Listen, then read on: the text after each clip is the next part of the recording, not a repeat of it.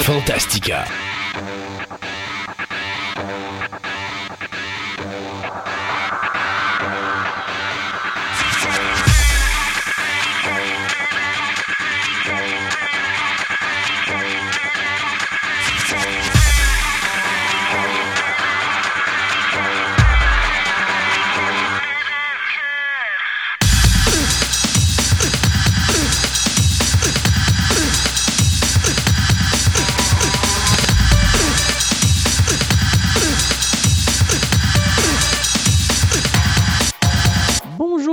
Et messieurs, bienvenue à cette nouvelle édition euh, de Fantastica. On entame déjà le mois de février et j'ai hâte au printemps, euh, Sébastien, parce que j'ai plein d'arbres qui ont écrasé avec la tempête du siècle en ce début d'année.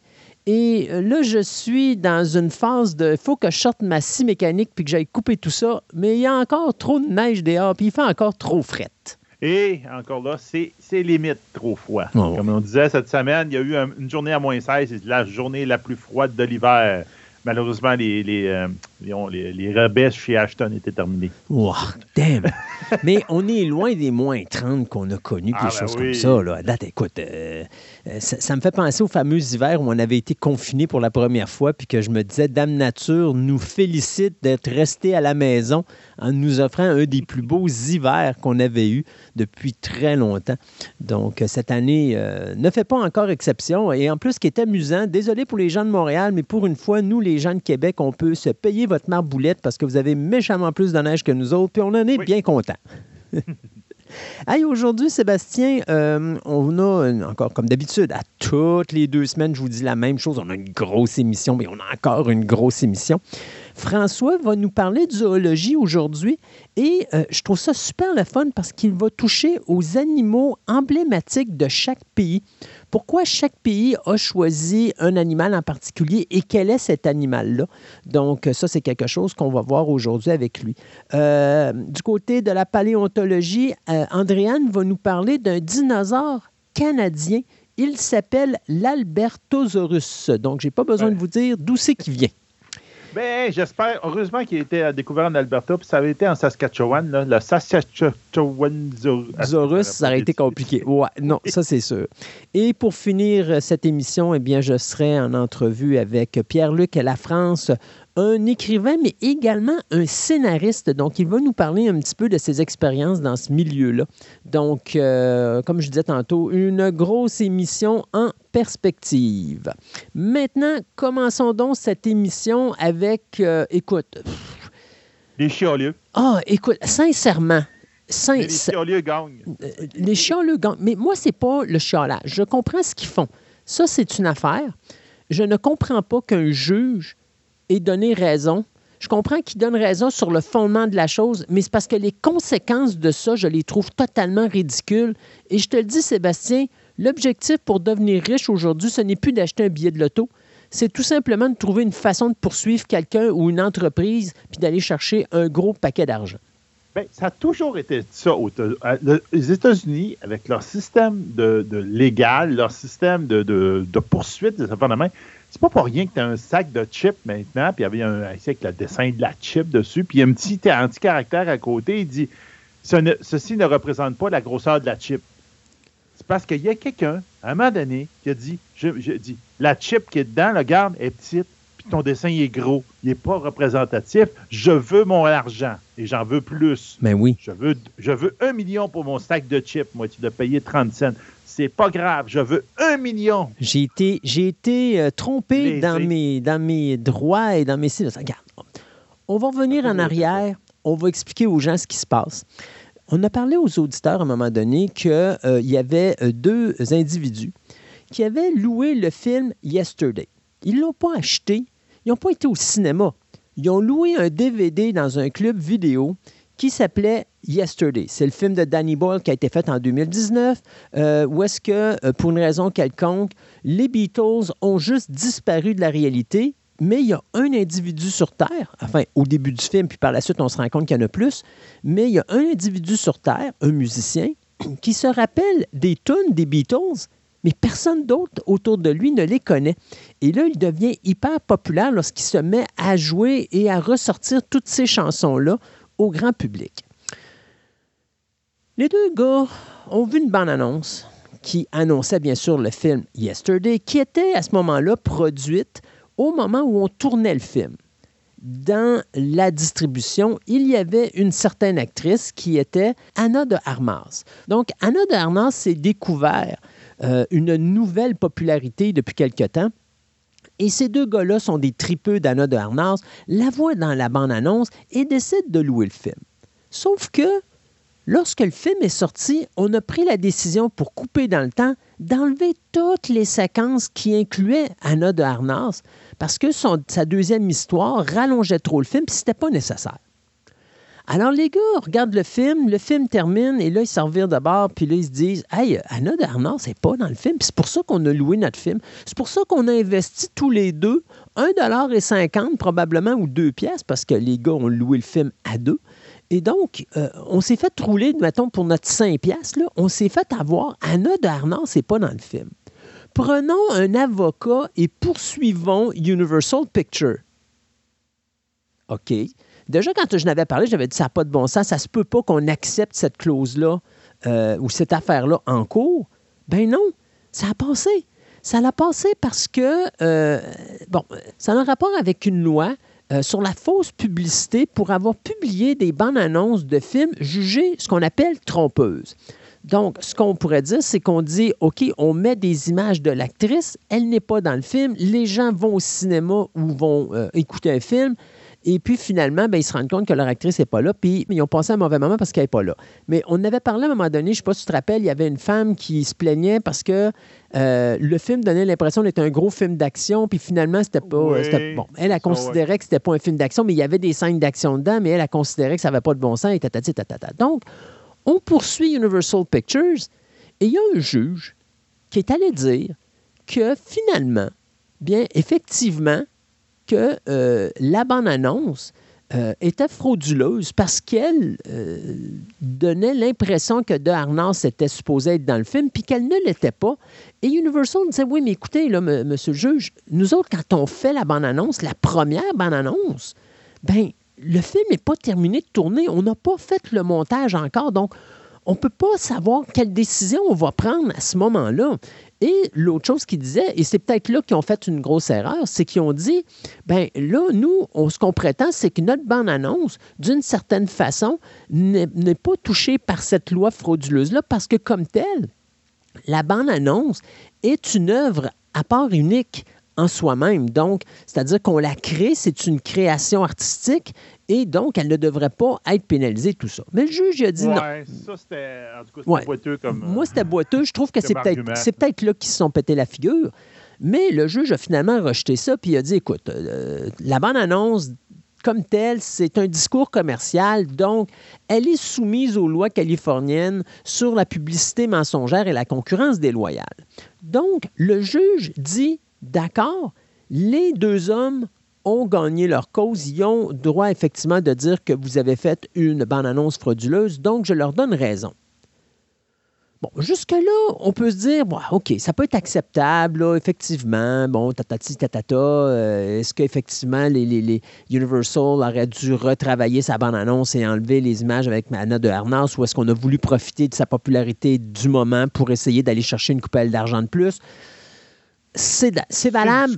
C'est discutable, c'est valable. Je suis d'accord sur ce point-là. Là où j'ai de la misère, c'est que ces deux tweets-là ont demandé 5 millions de dollars de dommages et intérêts. Parce qu'on été loué un film à 5 piastres, ils demandent 5 millions de dollars pour dommages et intérêts parce que la bande-annonce contenait Anna de Arnas, ce qui n'était pas le cas dans le film.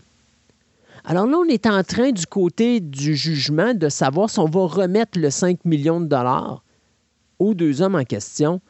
Euh, je leur dirais tout simplement, regarde, voilà 5 piastres, je te rembourse ta location, puis je vais te payer, mettons, euh, je sais pas, moi, 20 dollars pour ta soirée perdue, puis je te paye ton gaz en plus. 5 millions de dollars, come on! Sincère!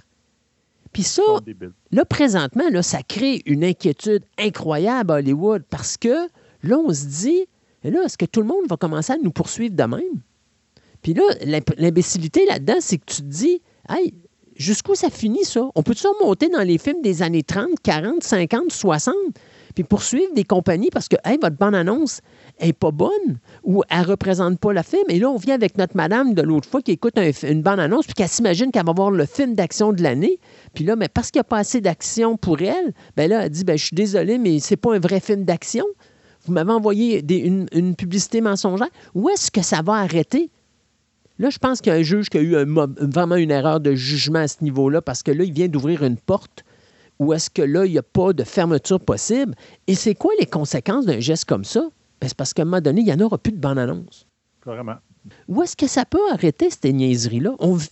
Écoute, honnêtement, je trouve qu'on vit dans une société qui est excessivement malade parce que là, présentement, on entend un mot, puis si le mot ne correspond pas à nos croyance ou à ci ou à ça, ben là, on va le contester, puis là, on crée toute une, polémique en arrière de ça, puis c'est plus arrêtable.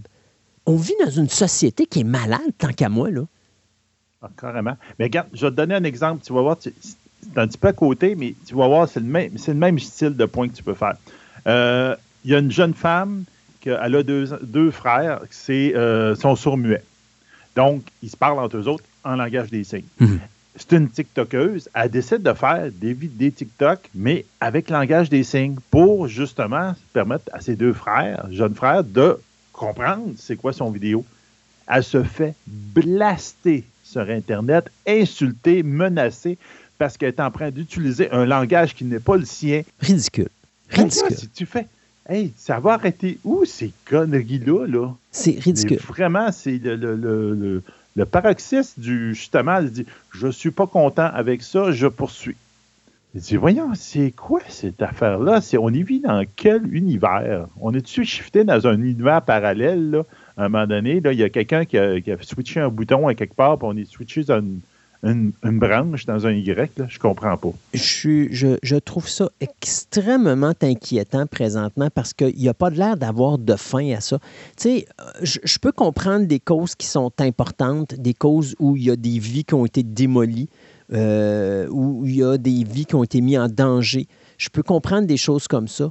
De voir un juge arriver en cours puis dire oui, votre bande-annonce, c'est vrai, effectivement. Puis là-dessus, j'ai aucun problème avec le fait de dire que peut-être que Universal aurait dû reviser ses pendules, puis dire sais-tu quoi, euh, Anna de Arnand, c'est pas dans le film, on la mettra pas dans la bande-annonce. Ça, je suis tout à fait d'accord. Mais est-ce qu'on va donner 5 millions de dollars à deux tweets parce qu'on a été loués un film dans un club vidéo? C'est tant qu'à ça, moi, j'aurais été du côté d'Universal, puis j'aurais dit, vous savez, avec les réseaux sociaux, là, vous auriez pu aller voir puis lire sur le film, puis vous auriez rendu compte qu'Anna de Arnaz, on avait coupé sa séquences. Oh oui, puis qu'il avait un rôle assez mineur, que ça ne dérangeait pas au film qu'on coupe ses séquences. Non, exactement. fait que, tu sais, là, j'ai hâte de voir où est-ce qu'on va aller avec ça. J'ai hâte de voir si on, qu'est-ce qu'on va allouer comme montant d'argent. Moi, honnêtement, si ça tombe dans le million, là, euh, moi, ce, juge, ce juge-là devrait, euh, devrait se faire retirer ses droits d'être. Euh, euh, d'écouter des causes comme ça parce qu'il n'y a pas aucun jugement. Tu ne peux pas donner un million de dollars à deux tweets qui sont allés dans un club vidéo louer un DVD pour écouter un film puis que leur actrice n'est pas dedans. Ils n'ont pas été psychologiquement atteints par cette situation-là. Non. Je pense pas qu'ils vont euh, mourir de faim à cause de ça. Leur vie n'a pas été mise en danger à cause de ça. Tant qu'à ça, pourquoi est-ce qu'on ne mettrait pas les gens d'Universal derrière les barreaux? Ah ouais. Ils vont s'en remettre. c'est ridicule. Fait que là, ben, qu'est-ce qu'on va faire avec une situation comme ça? Ben, c'est ou bien on fait une bonne annonce quand le film est fini. Puis encore là, on va, trouver, on va trouver des autres manières. On va se dire, ben écoutez, euh, euh, le film, la manière que ça passe, on dirait un gros film d'action. C'est sûr, il faut que tu mettes des scènes d'action pour intéresser les gens. Le but de la bande-annonce, c'est de vendre le produit. Bon, mais là, il n'y a pas d'action, mais là, vous nous faites ça comme si c'était un film d'action. Bon, ben, ou encore, ben, on va être rendu qu'on va aller voir au cinéma. Puis on va avoir, encore une fois, une clause de non-responsabilité pour la version finale. Euh, c'est quelque chose qu'on voit d'ailleurs, si je ne me trompe pas, euh, dans certains jeux vidéo. Où est-ce qu'on dit que ben, la bande-annonce pourrait ne pas être représentative du jeu. On, on, va falloir qu'on se défende de même, mais c'est parce que on est, on est vraiment rendu là comme société. Oui, totalement. Ça n'a pas de sens. Moi, j'ai l'impression que l'être humain régresse. J'ai pas l'impression qu'il évolue. Je pense qu'il devient un homme des cavernes de plus en plus. C'est ridicule. Ah, ça, c'est l'effet Internet. C'est l'effet de, masse. Le fait de. Tu peux, tu peux dire ce que tu veux, n'importe comment, puis que. Ah, ça, ça, je trouve ça. Le monde se craint quand eux autres sur Internet. Ils disent Ah, je suis pas content de ça. Ah, moi non plus, moi non plus. Puis, ah, vous devriez te plaindre. Tu penses ça? Mon inquiétude, Sébastien, est la suivante. Euh, est-ce que les gens qui embarquent là-dedans sont contrôlés par des individus qui, eux, s'amusent à partir des polémiques pour le plaisir, un peu comme les gens qui ont, d'une certaine façon, starté euh, des religions. Hein? On s'entend, là, toi et moi, on, connaît certaines, certaines réalités de certaines religions qui existent. Euh, ou est-ce que des gens ont fait un bargain puis ils se sont dit, hey, euh, on fait une gageure ici, puis le premier qui crée sa religion l'emporte. Et il y a un auteur très populaire qui a parti une religion qui est une religion qui est très utilisée, dont on entend parler, mais je ne veux pas la nommer ici. Mais quand même, qu'en bout de ligne, ça a fonctionné, mais c'est parti d'une gageure. D'une gageure entre trois auteurs. Alors, c'est pour montrer, est-ce que tout ce qu'on vit présentement sur les réseaux sociaux, c'est tout simplement envoyé par des gens dont le plaisir, c'est tout simplement de foutre le bordel. Ça se pourrait. la grande conspiration, c'est là la grande conspiration, pas les vaccins, mais... Euh, 5 millions de dollars. Mon Dieu. Sébastien, euh, trouve quelqu'un qu'on peut poursuivre. Question qu'on devienne riche, millionnaire, toi puis moi. Là. Euh, puis qu'on puisse euh, porter Fantastica à de plus haut niveau pour faire plus d'argent encore. Bien que la polémique va nous faire plein de codes d'écoute. Exactement. Hey, euh, on s'arrête quelques instants, le temps de couvrir euh, nos commanditaires et on vous revient avec notre segment de nouvelles et une émission des plus remplies.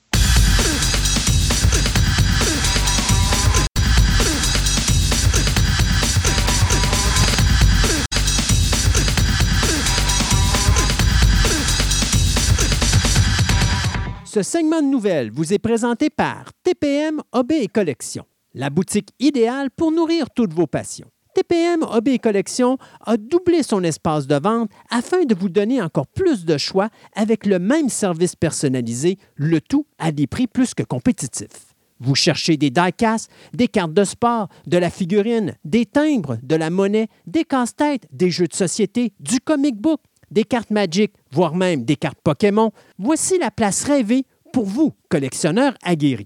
Allez donc les visiter dans leur nouveau local au centre commercial de Fleur de Lys au 550 boulevard Wilfrid Amel à Québec ou rendez-vous sur leur site web au www.boutique-tpm.com.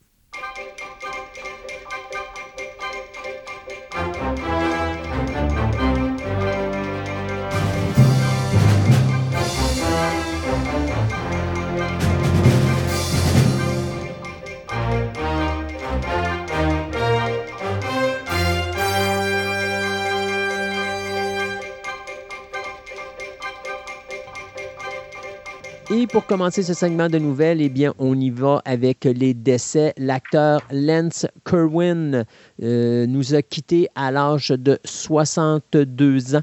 Euh, dans sa résidence de San Clemente en Californie. Il n'y a pas de cause de décès qui ont été données pour la mort de l'acteur, euh, lui qui avait plusieurs problèmes de santé.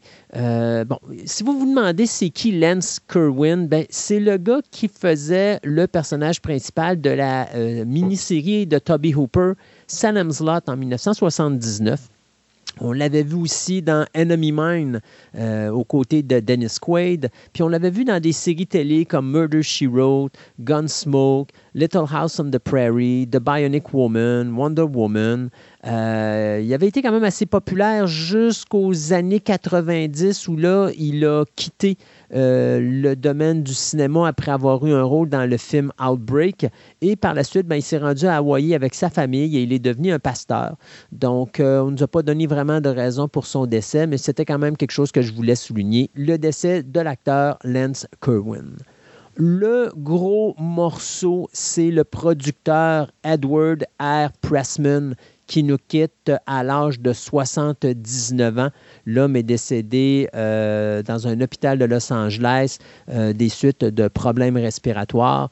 Donc, qui est M. Pressman? Ben, c'est le gars qui a produit Conan le Barbare, Le Corbeau de Crow, Bad Lieutenant, la franchise de Wall Street, American Psycho, l'excellent Boot dont j'ai parlé à Programme Double, euh, mm. Phantom of the Paradise, Reversal of Fortune, Blue Steel, Masters of the Universe, Street Fighter, uh, City Hall, Island of Dr. Moreau, Judge uh, Dredd. Uh, écoute, c'est un des plus grands producteurs de euh, Hollywood. Euh, je pense qu'après euh, Dino De Laurentiis, il y a Edward R. Pressman.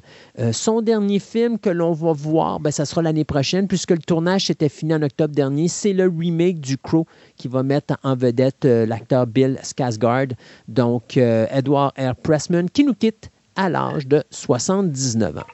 Puis l'autre, ben, je ne peux pas vous dire s'il est décédé ou s'il est encore avec nous. Ce que je peux vous dire, c'est que ben, ouais, c'est drôle, mais d'un autre côté, c'est tragique. Et vous, vous savez que présentement, euh, la Californie euh, a vécu une fin d'année et un début d'année euh, extrêmement difficile, que ce soit tomber de l'eau à basse altitude ou encore des tombées de neige allant jusqu'à 890 cm de neige en moins de quoi? Je crois que c'est six semaines?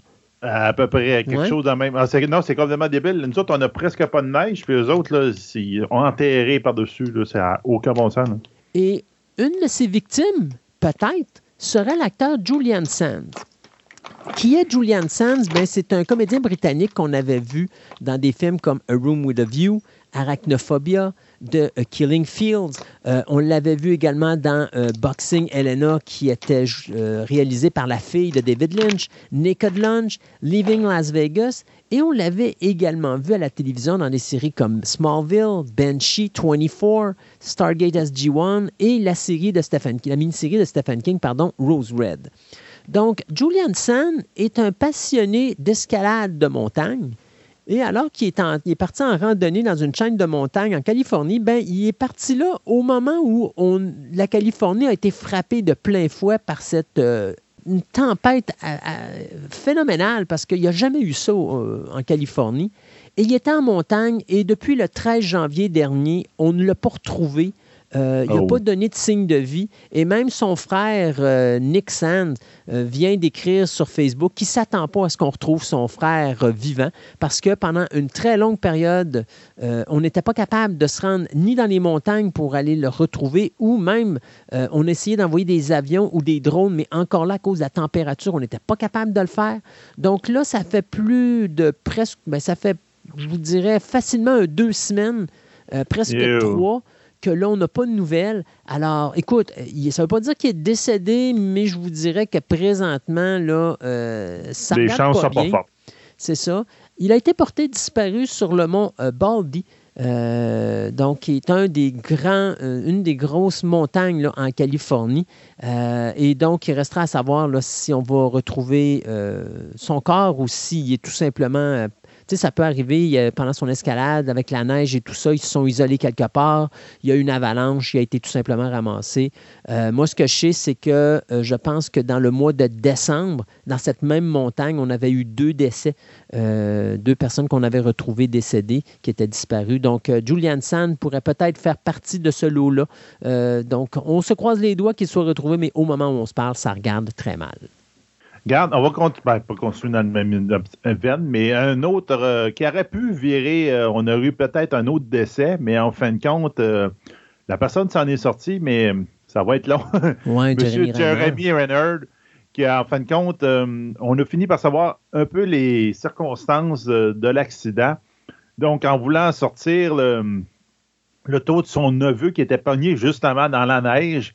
Euh, il a utilisé une déneigeuse. En fin de compte, euh, représentez-vous euh, les genres de tracteurs qu'on utilise pour damer les, pistes de ski? Imaginez-vous une cabine avec des énormes chenilles de chaque côté. Donc, il a utilisé ça pour le dégager. Et malheureusement, ben, à un moment donné, la déneigeuse a comme pas pogné, puis a commencé à glisser sur la pente. Donc, euh, Jeremy Renner, il a sauté de, l'engin pour dire, regarde, je vais aller dans le champ, je, suis mieux de me sortir de là. Mais en fin de compte, il a remarqué que la chenille se dirigeait vers son neveu. Et donc, euh, là, il a voulu, il dit, ben là, ça marche pas. Là, là il a essayé de rembarquer dedans pour pouvoir euh, la dévier, faire quelque chose pour. Euh, et en fin de compte, ben, il a passé en dessous des chenilles. Donc, ça résultat 30 os à peu près qui se sont broyés dans son corps qui s'est fait qu'il a failli pas s'en sortir. Puis là, il est sorti de l'hôpital, mais il en a facilement pour un deux ans de réhabilitation. Là. Ben, écoute, on parle de euh, deux opérations parce qu'il n'était plus capable de respirer. La cage thoracique avait été complètement écrasée. Donc, ah, euh, écoute, il a été extrêmement chanceux de s'en sortir en vie. C'est ça. Euh, mais, tu sais, moi, je regardais, il avait en fait une photographie, là, puis sortait justement de, la deuxième opération, puis il était vraiment magané. Donc, il a été extrêmement chanceux. Pour ceux qui ne se rappellent pas, c'est qui cet acteur-là? Ben, c'est tout simplement l'acteur qui fait Hawkeye. Hawkeye. C'est ça, exactement. Exactement. là, j'ai hâte de voir ce qu'ils vont faire parce qu'ils jouent quand même dans une série télé qui est euh, Major, euh, Mayor of euh, Reckoning, je pense. Ouais, quelque chose de ce style-là. Je ne sais pas exactement ce qu'ils vont faire. Je sais qu'il a, remercié tous les fans qui l'ont l'ont appuyé durant les moments difficiles et tout et tout. Il y a même Chris Evans, Monsieur Captain America, qui a envoyé un petit Twitter et dit Ouais, mais dans tout ça, il a dit Qu'est-ce qui est arrivé à la déneigeuse Ouais, c'est ça. puis, lui, puis lui, il a répondu elle marche super bien. oui, c'est ça.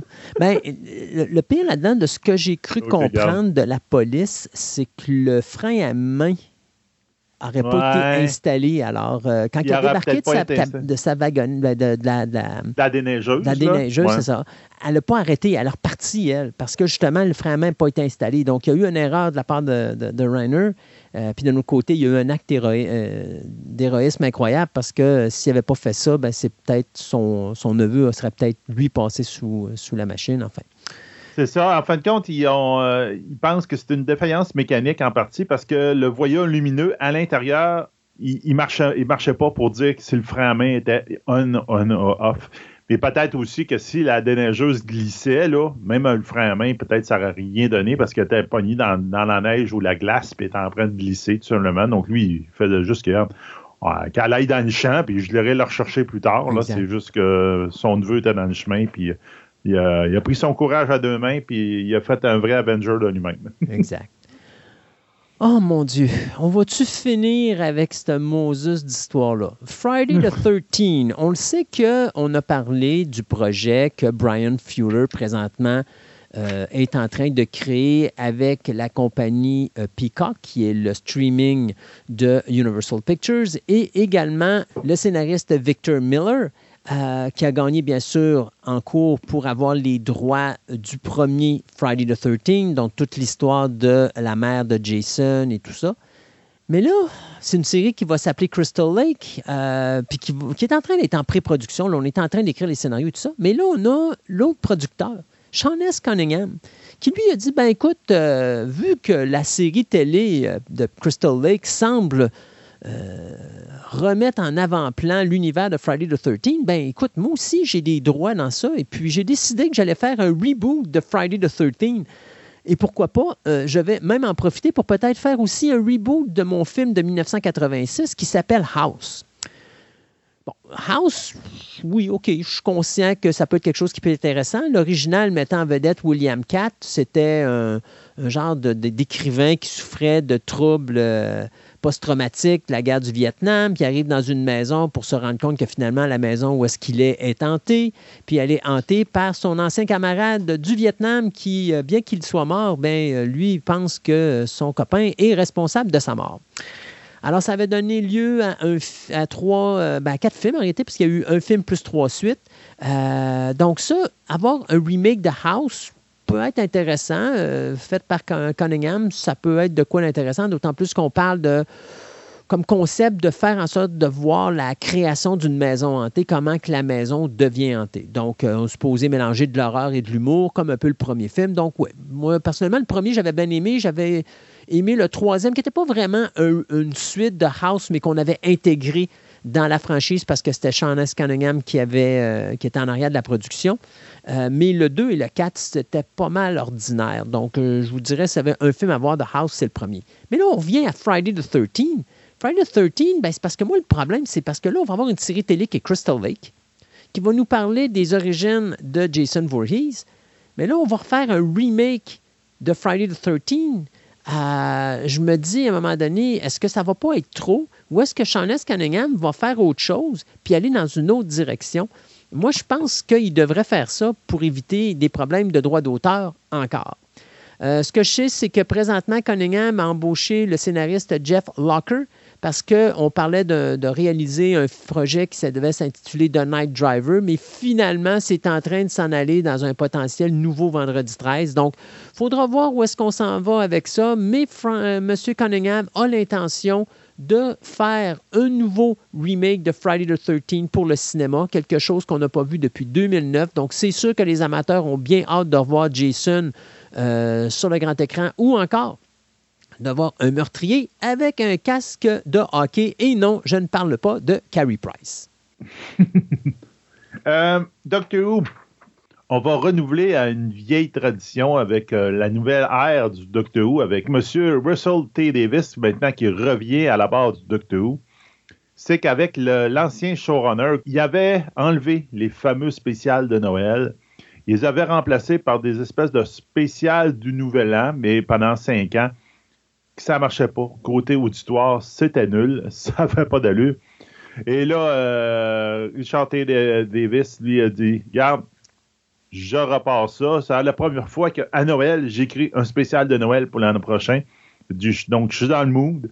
Vous allez avoir de nouveau des spéciales de Noël qui ont duré quand même 12 ans sur son, euh. Ce qui est intéressant aussi, c'est qu'il nous a donné des informations que oui, le budget de Doctor Who a été boosté à cause de la vente des droits de streaming à Disney. Mais comme il disait au monde, il dit attendez-vous pas, là, regarde, c'est pas énorme. C'est pas moi qui ai décidé ça, c'est BBC qui a décidé de faire ce deal-là avec le streaming, mais on, est loin d'un budget d'un Star Wars ou d'un show de Marvel dans les streamings. Fondamentalement, il me dit on est loin de là. Mais dans les derniers temps que j'étais sur Runner, on avait de la misère à avoir du budget, puis mais là, du oui, j'en ai plus, puis on est confortable. Donc, je te dirais que c'est plus ce côté-là. Ils vont ils vont pas être obligés d'aller voir plein de petites, euh, de faire toutes les pirouettes pour avoir euh, un show qui a de l'allure. Donc ça, ça va être bien intéressant. Surtout, moi, j'ai bien hâte de voir les retours des vrais, des, épisodes de, Noël, parce qu'il y avait eu vraiment des très, très bons épisodes dans du temps de euh, Russell T. Davis. Donc, ça reste très intéressant. Pour les fans de Rick and Morty, ben là, présentement, vous êtes en deuil. Vous savez que le co-créateur, scénariste et, entre guillemets, acteur Justin Rowland, euh, bien, risque 7 ans de prison parce que euh, présentement, il est en cours pour des euh, accusations de violence conjugale. Donc, s'il est mhm. reconnu coupable, ben, c'est sept ans de prison maximum qu'il peut aller chercher mais euh, c'est sûr qu'il va faire, il va faire du temps. Donc, c'est quoi les accusations? Ben, les chefs d'accusation, ben, c'est séquestration euh, par menace, violence, fraude et tromperie. Donc, euh, c'est une femme avec qui Roland avait eu une relation en janvier 2020. Et là, ben, bien sûr, lui, il vient de passer justement devant le, tribunal et de, répondre aux questions.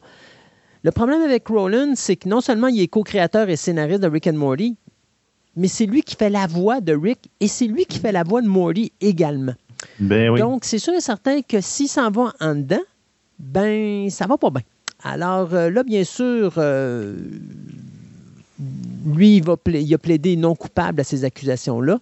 Mais jusqu'à là, euh, le poste d'Adult Swim et la chaîne Hulu il n'avait rien dit. Parce qu'il faut croire, faut comprendre aussi que M. Rowland travaille avec Hulu sur deux autres séries qui est euh, Solar Opposite et Koala Man. Donc là, euh, on a du côté de la compagnie euh, Adult Swim annoncé que l'on cessait tout partenariat avec M. Rowland, alors que Hulu fait la même chose. Donc, est-ce que ça veut dire que ça va cesser? Non. Parce que euh, Rick and Morty va continuer. Ils, ont, sont rendus à la septième saison. On a signé pour dix saisons. Donc ça, ça ne change rien. C'est juste qu'il faut qu'on trouve un nouvel acteur ou des nouveaux acteurs pour interpréter les rôles ou les voix de Rick et Morty. Donc on travaille là-dessus actuellement. Mais du côté de la chaîne Hulu, ben, les séries euh, Star, Solar Opposite et Koala Man ben, vont tout simplement être données à une nouvelle équipe créative et puis on va continuer sans Justin Rowland. Donc, Là, Justin Rowland, ce qu'il faut qu'il fasse, c'est nettoyer son nom. Et si effectivement il n'est pas coupable de ces accusations-là, tant mieux pour lui. Il retrouvera probablement ses fonctions comme ça risque d'arriver. Mais s'il est accusé, bien malheureusement, le monsieur risque d'aller en dedans et vous aurez euh, de nouvelles voix pour Rick et Morty. Bon, la semaine passée, je vous parlais, ben, la semaine passée, le précédent podcast, je vous parlais de, la tempête médiatique qu'il y avait eu avec Donjons et Dragons et ainsi que le Wizard of the Coast avec leur nouvelle politique qu'ils voulaient implanter pour les, euh, les droits d'auteur, on pourrait dire, avec leur système, le fameux OGL.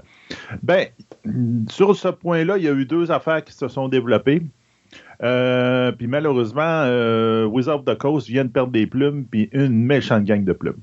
Donc, Paizo, donc Paizo, qui est le créateur de Pathfinder et de Starfinder, on se rappelle que quand il y avait eu la quatrième édition de Donjons et Dragons, qui était vraiment, mais pas bonne, mais vraiment euh, pourrie, tout le monde avait haï ça. Il avait comme transformé les règles de Donjons et Dragons comme un jeu vidéo.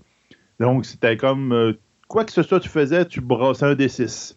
Parce que c'était comme, comme un système de jeu vidéo, carrément. C'est Pathfinder qui avait sauvé la franchise, qui avait, avec justement avec le fameux OGL, qui avait fait leur univers à part, puis qui avait sauvé, puis qui avait permis à Donjon Dragon de faire la cinquième édition et de continuer. Ben, eux autres, ils ont décidé euh, le 12 janvier, ils ont dit, garde, le nouveau OGL, on n'embarquera pas là-dedans c'est pas vrai, on va se battre en cours contre ça, puis on est prêt à aller faire, eux autres sont même prêts à faire une autre licence à côté. Donc, on va faire une vraie licence totalement droit, euh, euh, libre de tout droit d'auteur pour pouvoir continuer, nous autres, ainsi que tous les partenaires de Donjons et Dragons qui sont en ce moment lésés par le nouveau OGL qu'ils veulent mettre en place. Donc, ils appellent ça le Open License, euh, RPG Open License, je, me rappelle bien. Donc, il dit on est prêt, puis on est prêt à aller en cours, on va se battre contre ça. Puis tout le monde qui veut se joindre à nous autres, il n'y a aucun problème, mais nous autres, on défraye les frais. On est prêt à défrayer tous les frais. Chose qui a, euh, qui a continué jusqu'à culminer le 27 janvier, où, en fin de compte, Wizard of the Coast a décidé que tout ce qu'on a dit avant, oubliez ça, on le fera pas. On va laisser ça comme c'était avant. Puis même, gardez nos derniers livres qu'on y met, on les rentre dans licence, puis on vous les donne. Regarde, voici, tout est sur le web. Vous pouvez utiliser ça pour faire euh, tous vos, contenus. Donc, en disant qu'ils ont baqué à 100% en arrière. À ça, ben, la Piezo, eux autres, ils ont, ont répondu, ils garde, c'est super le fun, tant mieux. Je suis content pour tous les créateurs dans cet univers-là.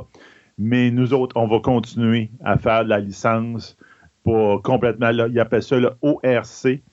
Donc, on va continuer cette licence totalement ouverte. Et le premier draft, là, il devrait sortir en février. Faites-vous-en pas. Ça continue de notre bord. Donc, en fin de compte, ils disent ben, super, on peut continuer à vendre nos affaires, puis on n'aura pas besoin de se battre en cours. Mais on nous a montré que le capitaine n'était pas bon. On quitte le navire pareil. Ça, là, ah non, regarde, là, ça vient de. Wizard of the Coast, c'est tiré dans le pied, mais solide. Ils ont même sorti un 1.2 dans l'intérim. Ils ont sorti une version 1.2 où ils spécifiaient des affaires. Puis là, on voyait plus l'intérêt qui est en arrière de ça.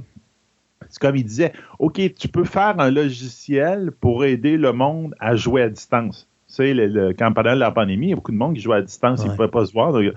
Oui, tu peux faire ça. Le logiciel a le droit de brasser les dés à ta place.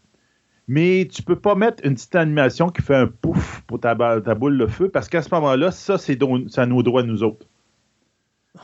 Il ne voulait pas que le monde tombe dans un dans le, jeu vidéo. Il voulait comme vraiment comme trancher au couteau puis dire ça c'est un jeu vidéo, ça c'est pas un jeu vidéo. Si c'est un jeu vidéo, c'est tous nos droits sont tous à nous autres puis garde touchez à rien de ça.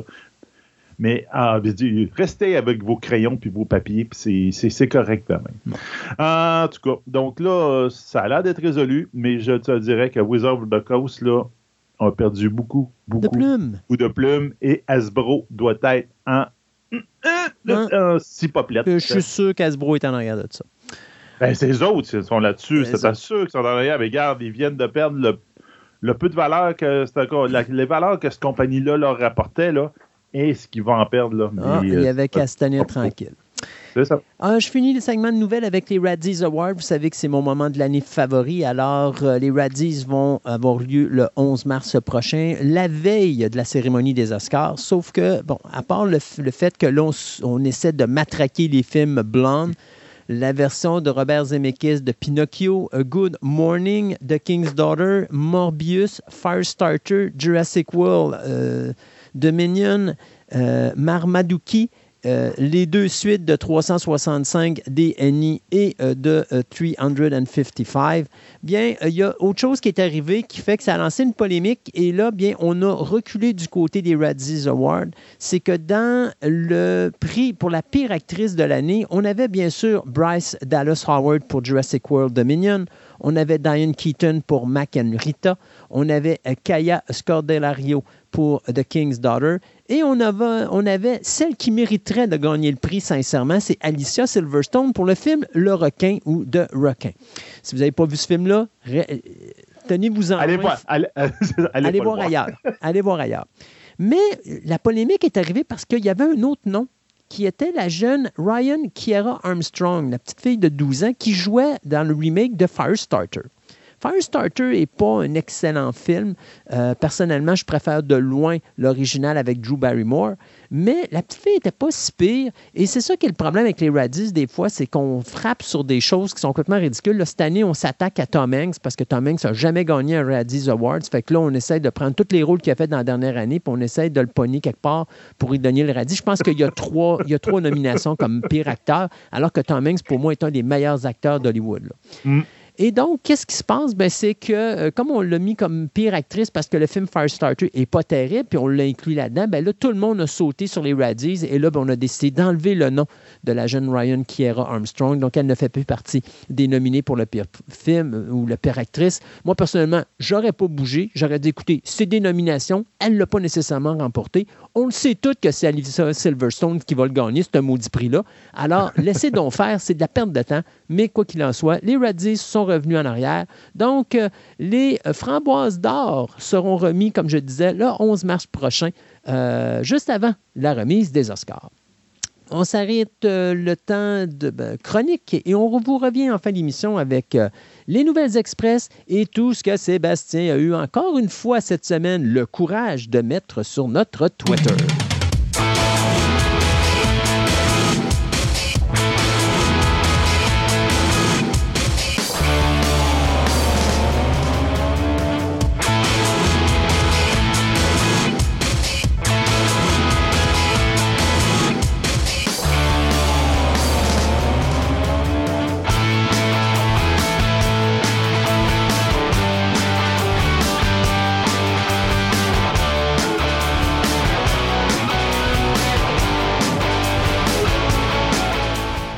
De cela très longtemps, Adriane avait un chum qui s'appelait Alberto. Malheureusement, à un moment donné, Alberto il a pris le bord et il est devenu l'Albertosaurus. Donc, vous aurez deviné qu'on va parler de paléontologie aujourd'hui et on va parler de ce dinosaure que je connais absolument pas. Bonjour, Adriane. Bonjour. Fait que tu vas nous parler de ton ancien chum. Euh, presque, presque. Ah, il est un petit peu plus vieux quand même, l'Albertosaure ou l'Albertosaurus. Euh, j'ai décidé d'en parler parce que euh, parler de ce qui est trouvé au Canada, parce qu'on s'entend là, Albertosaurus vient de l'Alberta, évidemment, et un dinosaure qui a été découvert euh, au Canada, je trouvais ça tellement important de, de commencer ma tournée de dinosaures avec celui-là. Mais tu nous en avais parlé, hein, que la majorité, il y avait beaucoup de dinosaures qui portaient justement le nom de l'emplacement où ils avaient été trouvés. exactement soit le nom de l'emplacement ou soit le nom du, euh, de la personne qui l'a découvert. C'est bien sûr leur nom scientifique parce qu'après ça, ils sont classés dans les différentes familles de façon euh, plus officielle. C'est comme leurs petits noms qui sont euh, les noms de, de, lieux ou d'endroits ou de personnes qui, qui, ont été découverts. Est-ce que l'Alberta, au moment où existait cette créature-là, ben, normalement, dis-moi si je me trompe, mais je pense que on avait juste un continent sur la Terre ou il était séparé à ce moment-là? Euh, c'était au Crétacé, il y a 71 millions d'années environ, donc euh, c'était séparé. OK. Donc, est-ce qu'on était rendu en Alberta, un endroit où il y avait où c'était beaucoup plus froid qu'ailleurs? Donc, est-ce qu'on parle d'un dinosaure qui est comme hivernal?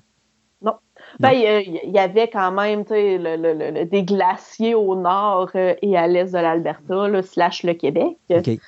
C'est pour ça qu'en fait, on n'a pas vraiment de dinosaures au Québec, on s'entend, parce qu'on était en dessous des glaces, la majorité, euh, dans toutes les glaciations.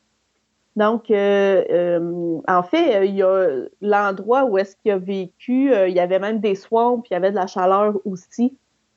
Il y avait des tourbières, il pouvait... c'était comme une grande plaine. Ben, on s'entend qu'en Alberta, c'est une grande plaine, c'était comme ça à l'époque aussi. Euh, vraiment des grandes plaines avec des zones inondables, des estuaires, des tourbières. C'est un peu différent d'aujourd'hui parce que vu la glaciation, il y avait beaucoup plus d'eau aussi qui était euh, présent là-bas. Donc, euh, c'était vraiment au moment où est-ce que le, les Amériques existaient. il a été découvert là. Par contre, on sait, je vais en parler un petit peu plus loin, mais il a été aussi découvert dans d'autres endroits jusqu'au Mexique. Oh, OK. Donc, c'était quand même un dinosaure qui était sur une grande euh, surface euh, continentale. Euh, s'il était dans les plaines, logiquement, donc, il n'y avait pas d'arbres. Donc, à ce moment-là, ça ne doit pas être un dinosaure qui est très haut. Non, mais c'est un. L'albertosaure fait partie de la famille des tyrannosaures. OK. Donc, c'est un. C'est une sous, euh, sous-famille, si, je, pourrais dire. Donc, physiquement, c'était quand même semblable au tyrannosaure. C'était un carnivore. Euh, il y avait euh, des, grandes pattes arrière assez fortes et des petits bras en avant qui ne pouvaient pas rien faire avec. Donc, c'est un T-Rex. Exactement. C'est juste un petit peu plus petit. parce que dans les tyrannosaures, il y en a beaucoup de familles. Dans les tyrannosaures, tu as deux familles comme plus principales la sous-famille tyrannosaure, et l'albertosaure. Dans les albertosaures, euh, en fait, c'est Albertosaurinae, le nom plus scientifique de la famille. Il y a deux, deux dinosaures différents, qui est l'albertosaure que je parle, et le Gorgosaurus, euh, qui, euh, qui est un le, le, cousin, si je peux dire, de l'albertosaure, qui a été découvert ici aussi au Canada. Et dans la famille plus des Tyrannosaurinae, là, on a entre autres le Tyrannosaurus rex à l'intérieur de ça, mais il y a, il y a environ une dizaine de. de, en disant sous-famille, je ne sais pas si je, dis le bon terme, là, c'est peut-être sous-classe ou. Euh, mais on voit qu'il y a quand même beaucoup de, de, de, types de tyrannosaures différents. Donc, on parle à peu près d'une grandeur de combien? Euh, il, pouvait atteindre de 8 à 9 mètres à son plus grand. Parce que c'est pas tant en hauteur qu'ils sont mesurés, mais c'est comme en, grandeur. Donc, de la queue jusqu'à la tête. oui, c'est ça, exactement. Donc, on parle de 8 à 9 mètres environ et il pesait entre 1,7 et 2,5 tonnes. Euh, si on met un homme à côté, je dirais que la tête de l'homme arrive à peu près à la hauteur des petits bras. Ah, OK, c'est quand même pas. Euh, il n'était pas euh, immense, là, comparativement au tyrannosaure qui était vraiment, vraiment imposant. Je n'ai pas exactement la grandeur, mais je sais qu'il était beaucoup plus imposant que ça au niveau et du poids et de la grandeur. OK. Fait que finalement, est-ce que tu me dirais que c'est un mix entre le T-Rex et le Vélociraptor? C'est-à-dire, tu situes à peu près entre les deux?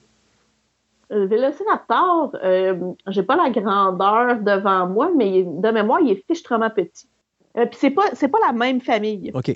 Non, mais ça, je sais, je parlais justement, c'est juste pour identifier la grandeur à peu près. Pour... À peu près, oui, je dirais à peu près entre les deux. tu sais, admettons, si on regarde euh, les images qu'on voit plus typiques, genre Jurassic Park, Jurassic Park avait respecté quand même les bonnes proportions.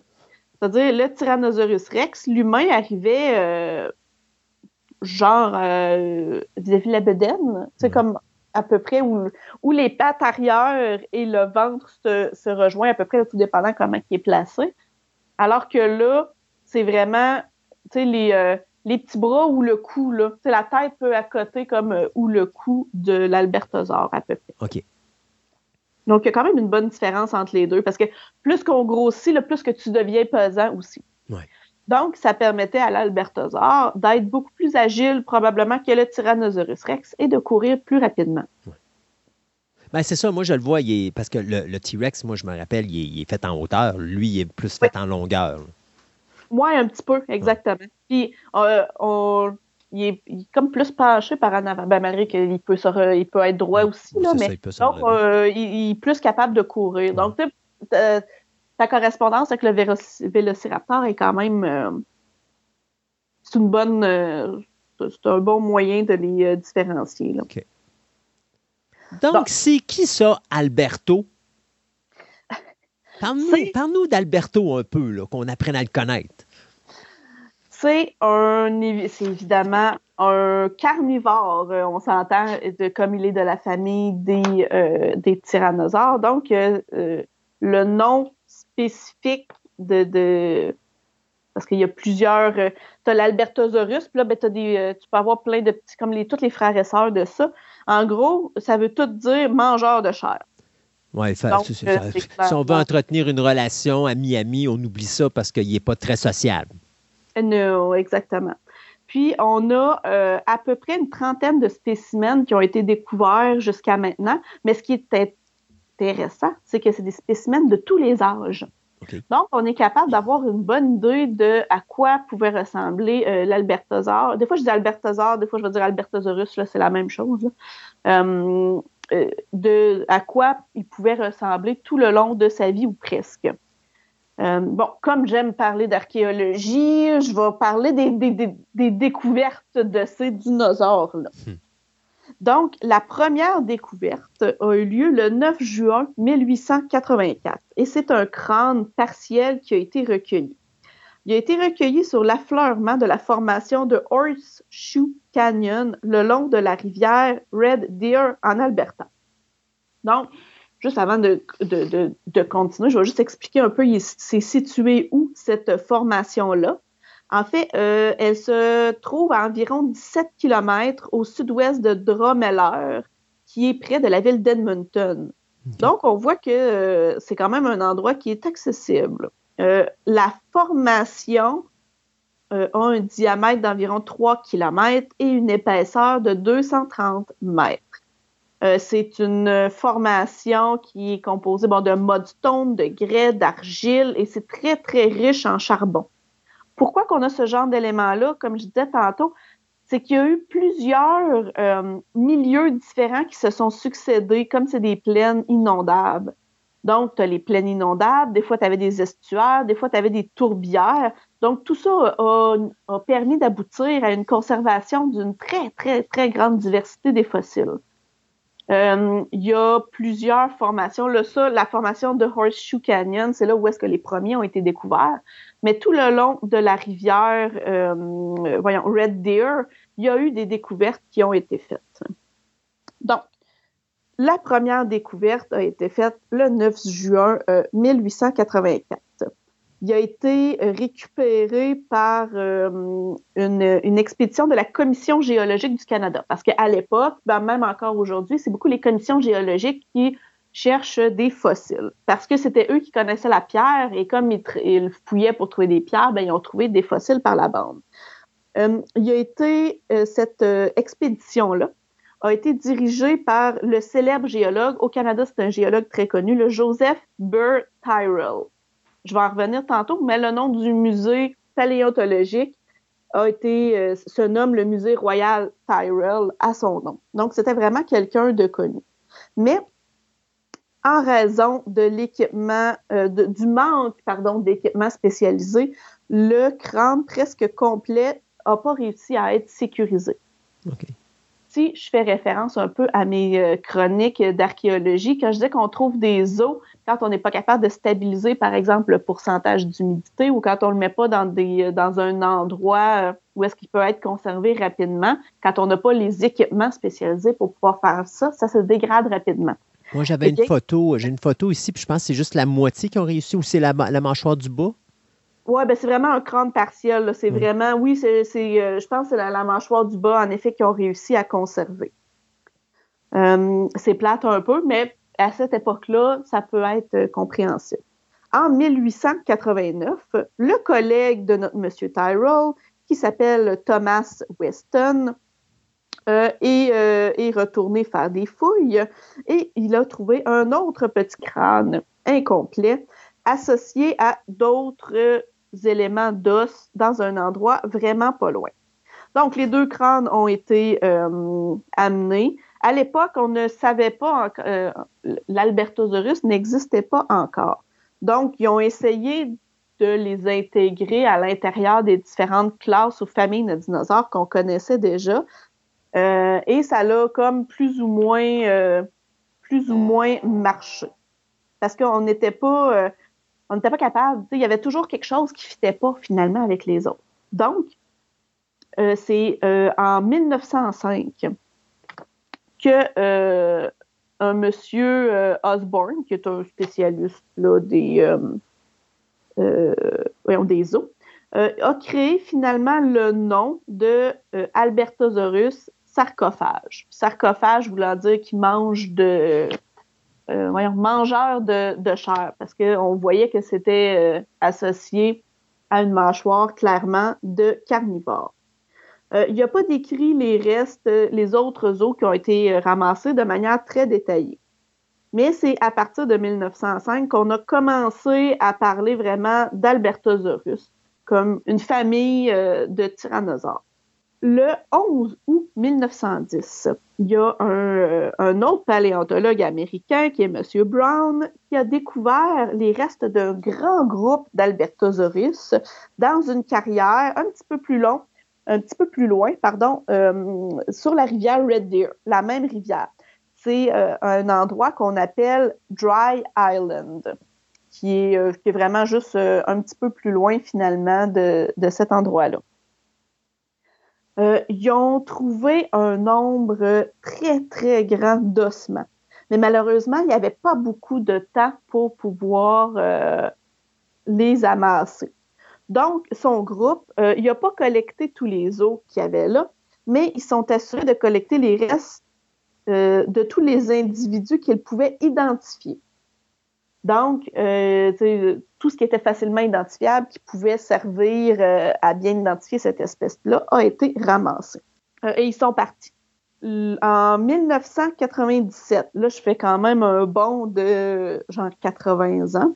il y a un paléontologue, Philip Curry, du Royal Tyrrell Museum of Paleontology, que je parlais tantôt, qui est le musée Royal Tyrrell, a redécouvert ce lit d'ossements-là ben, il a redécouvert. Finalement, il, est retourné faire des fouilles là-bas. Euh, il a repris tous les travaux de terrain.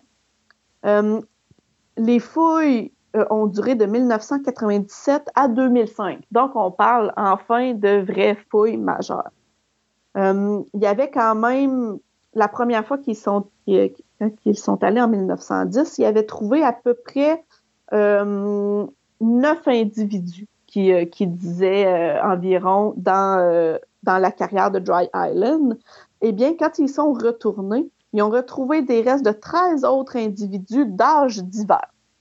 Ils, ont, ils ont identifié les, les gens, les, gens les, les dinosaures qu'ils ont trouvés être âgés de 2 ans jusqu'à euh, probablement une vingtaine d'années, où est-ce qu'ils ont trouvé un, dinosaure qui mesurait plus de 10 mètres de longueur. Donc, tantôt, quand je donnais euh, les grandeurs approximatives, je parlais que c'était 8 à 9 mètres environ, mais plus qu'ils sont vieux, plus, ils, peuvent grandir et ils en ont trouvé jusqu'à 10 ans. Mais ces individus, il n'y avait pas de squelette complet. Malheureusement, c'est par des brides de squelette. Il y, a eu des fouilles qui ont repris plus tard, mais entre 1926 et 1972, il n'y a absolument rien qui a été trouvé. Même si c'était par erreur ou quoi que ce soit, il n'y a, vraiment, vraiment eu aucune ben, plutôt aucun fossile d'Albertosaurus qui a été, euh, euh, euh, trouvé.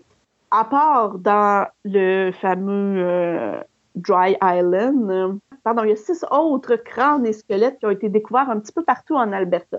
Il n'y avait pas de concentration énorme, mais on voit que cet animal-là n'était pas juste à cet endroit-là. Euh, ils ont été conservés dans divers musées canadiens, ça, il n'y a pas de problème. Il y a des fossiles qui ont été signalés dans des États américains, du Montana, du Nouveau-Mexique, du Wyoming, du Missouri. Mais c'est pas encore reconnu qu'il appartenait au même genre d'Albertosaurus. Euh, est-ce que ça n'en est un ou pas? Présentement, on n'est pas sûr à 100% Il a été identifié comme tel, mais je dirais que c'est pas toute la communauté scientifique qui est d'accord avec ça. Et euh, il, y aurait par contre deux spécimens d'Albertosaurus qui ont été retrouvés au Mexique. Et celui-là, je dirais que c'est quand même assez reconnu par la communauté scientifique que ça serait bel et bien un Albertosaurus. Est-ce que est-ce qu'il faisait euh, parce que tu, vois on en trouve en Alberta, puis ça on en trouve euh, au Mexique. Euh, c'est parce qu'il voyageait beaucoup, probablement à cause de justement de l'hiver qui s'en venait. Donc, il devait quitter l'Alberta l'hiver puis s'en aller peut-être au Mexique euh, pour être au chaud. Puis après ça, quand l'été revenait, il repartait en Alberta. Euh, il pouvait se déplacer, mais tu sais, comme je disais, il y a divers, tu sais, au Montana, au Nouveau-Mexique, au Wyoming, au Missouri, il y en aurait peut-être qui auraient été trouvés aussi. même si ce n'est pas encore reconnu. Donc, ça fait un peu le chemin vers le, le Mexique. Est-ce que j'ai pas de date euh, euh, précise sur les autres non plus. Donc, euh, est-ce que c'est suite à une glaciation, ils se sont déplacés? Généralement, c'est pas des, dinosaures qui vont faire des méga grandes distances, à moins qu'ils soient obligés.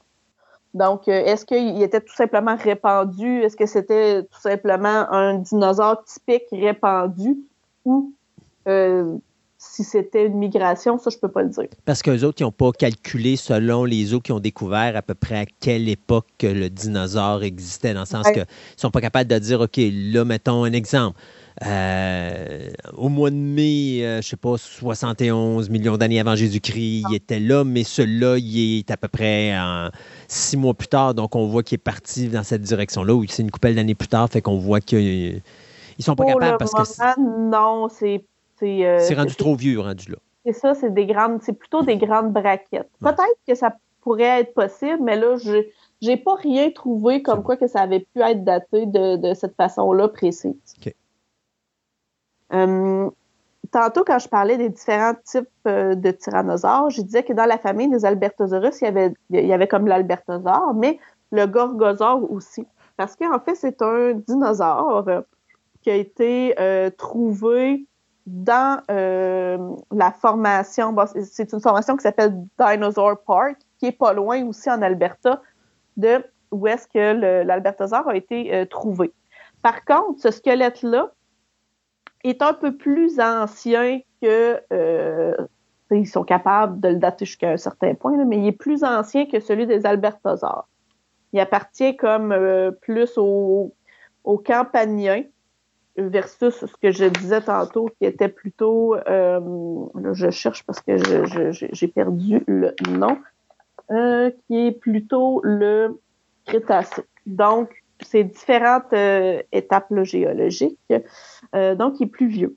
il l'a nommé, le, le, paléontologue qui l'a trouvé, ils l'ont nommé le Gorgosaure. Ça, il y a d'autres spécimens qui ont été trouvés par la suite en Alberta. Euh, certains ont dit que l'Albertosaure était juste le Gorgosaure, mais plus récent dans l'histoire. D'autres ont dit qu'il y a certaines différences tellement marquantes que ça devrait être deux familles, mais c'est clair qu'ils sont cousins, par contre. Ils sont vraiment pas, euh, ils sont vraiment pas loin. Comme je disais, dans les Albertosaures, il y a aussi des fois des différences entre chaque euh, albertosaure existant. un peu comme dans les humains. On est tous des humains, mais on a toutes des différences euh, euh, spécifiques, tout dépendant d'où qu'on vient. Mhm. Donc, on a parlé un peu du descriptif tantôt en début de, chronique. On parle de 8 à 9 mètres, de 1,5 à 2,5 tonnes, que son apparence est très, très, très semblable à tous les autres tyrannosaures. Euh, juste pour le bien des gens qui écoutent. Donc, on parle vraiment que c'est un bipède, que c'est vraiment quelqu'un qui était sur... Quelqu'un. C'est un dinosaure qui était sur deux pattes et que euh, la façon qu'il marche, il équilibre la tête euh, qui est très lourde et le torse aussi qui est quand même assez lourd avec sa queue euh, pour pouvoir courir. Euh, les, euh, les, membres antérieurs, donc les petits bras, si je peux dire, sont extrêmement petits pour leur taille corporelle et ne possèdent que deux, je peux pas dire doigts, doigts ou griffes à l'avant. Tandis que les membres à l'arrière ont des pieds à quatre doigts, dont le premier doigt, qui est plus court, qui n'atteint pas le sol. Tu sais, c'est comme le, petit doigt par en arrière qu'on voit des fois quand il court.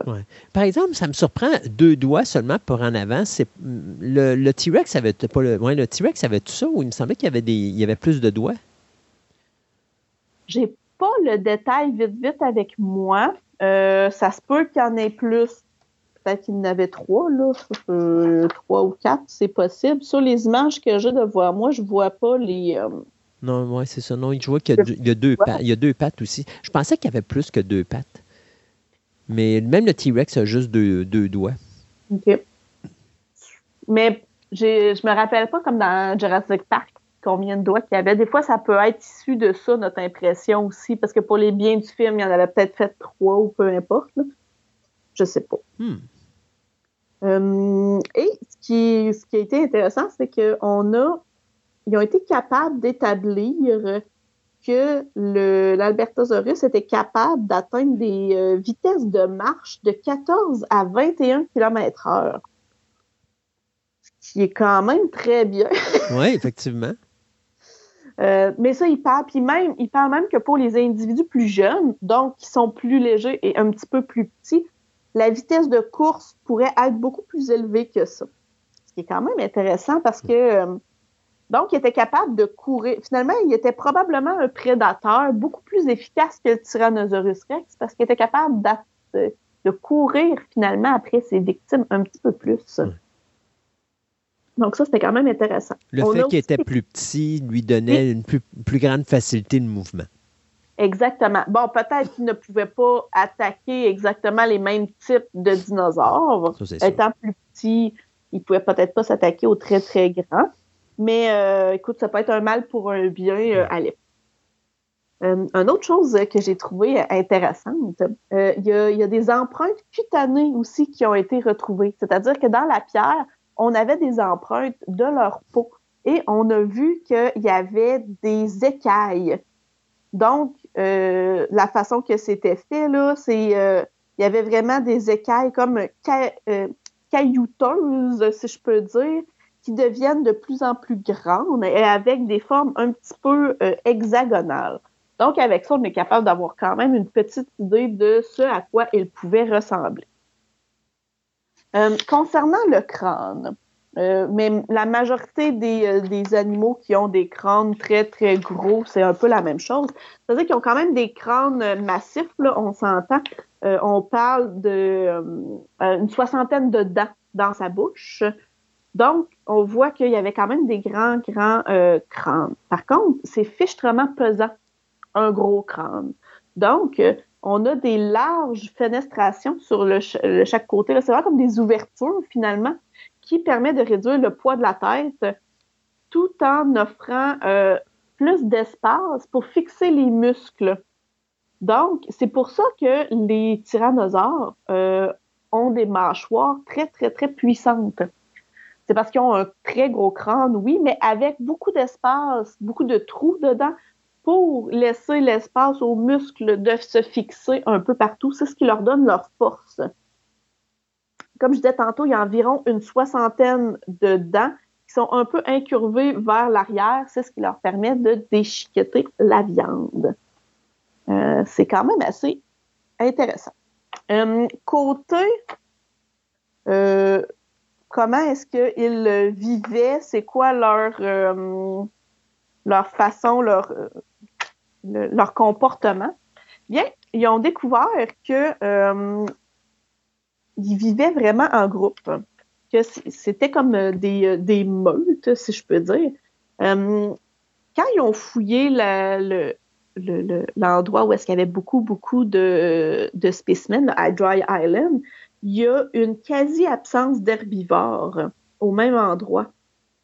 Ce qui est quand même assez intéressant. Et tous les états de conservation de tous les individus sont le même. Donc, c'est pas un endroit euh, qui est un piège à prédateurs. C'est-à-dire, c'est pas un endroit où est-ce qu'il attirait les herbivores qui mangeaient puis qui pouvaient y en avoir qui mouraient pendant leur chasse. Comme on n'a retrouvé aucun herbivore. Donc, euh, puis on voit que tous les animaux sont morts en même temps parce qu'ils ont le même état de conservation. C'est vraiment la preuve, ça, d'un espèce de comportement social. Euh, parce que c'est excessivement rare qu'il y a autant de prédateurs qui sont retrouvés sur un même site, au même endroit, qui datent de la même époque. Donc, ça, ça veut dire qu'ils se déplaçaient vraiment en groupe, euh, chose qui est quand même assez intéressant à savoir. Surtout si c'est des races de, de dinosaures différentes.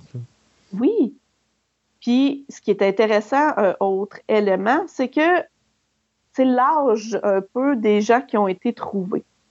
C'est-à-dire qu'il euh, n'y a aucun ou presque nouveau-né qui a été retrouvé. Donc, soit que les nouveaux-nés pouvaient mourir en grand nombre, mais qu'ils n'ont pas été conservés en raison de la petite taille de leurs os, ce qui arrive euh, quand même assez souvent, ou à cause de la constitution fragile. Fait que des nouveaux-nés, en fait, de base, c'est excessivement rare qu'on en trouve comme des œufs de dinosaures. Ça arrive, mais c'est quand même rare. Mais après l'âge de deux ans, là, on a retrouvé des squelettes. Donc, on voit qu'à partir de l'âge de deux ans, les jeunes sont beaucoup plus grands, puis ils commencent à prendre du coffre au niveau des os. ils commencent à, grossir et leurs os se, préservent quand même bien. Euh, les jeunes étaient plus grands que les autres prédateurs de la région et plus agiles que la plupart de leurs de leur proie à partir de l'âge de deux ans. Euh, parce que, euh, comme j'expliquais pour la vitesse tantôt, mais même à ça, selon la constitution de leur mâchoire, ils étaient quand même déjà assez solides. Et selon la grandeur, on voit que c'est plus grand que les autres prédateurs de la région. Donc, c'est pour ça probablement qu'on a retrouvé beaucoup d'Albertosaurus parce qu'ils étaient capables d'être mieux, de vivre mieux que les autres prédateurs. Euh, la majorité des individus qui ont été retrouvés là-bas euh, étaient âgés de 14 ans ou plus. Euh, comme je l'expliquais tantôt, les juvéniles sont quand même assez rares à trouver. Ah, ben, les tout petits, tout petits, à part quelques cas de deux ans. Donc, il y avait quand même une bonne durée de vie, une bonne capacité de vivre, je dirais jusqu'à 14 ans. C'est pas beaucoup, par exemple, quand tu y penses, là. Ben, un gros, gros, pour les gros dinosaures. C'est long c'est quand même bon parce que euh, euh, le cœur doit pomper. C'est dur de vivre. C'est drôle de dire ça comme ça, mais c'est dur de vivre pour les grands, les grands, grands, grands dinosaures. Ouais, ben, c'est un, peu, un peu comme une personne qui est petite face à une personne qui souffre d'obésité. Oui. La personne qui souffre d'obésité, malheureusement, son cœur va se fatiguer beaucoup plus vite parce qu'elle doit travailler beaucoup plus fort que la personne qui est plus petite, qui, elle, ben, justement, son cœur a moins à travailler, donc, par le fait même, rallonge sa, durée de vie. Exactement, c'est en plein ça. C'est sûr qu'il était quand même majoritairement grand à l'époque. Ben, il y avait des tout petits et des très grands dinosaures, mais ils n'ont pas tous vécu, bon, euh, dans la même euh, euh, époque. Mais c'est quand même intéressant à savoir. Les plus vieux avaient entre 17 et 23 ans. Donc, ils pouvaient se rendre jusqu'à 23 ans. Le, fameux 10 mètres de long là, avait 23 ans. Sinon, la majorité avait alentour de 14 ans. Et il y a quand même six petits dinosaures qui ont été retrouvés qui étaient âgés entre 2 et 11 ans.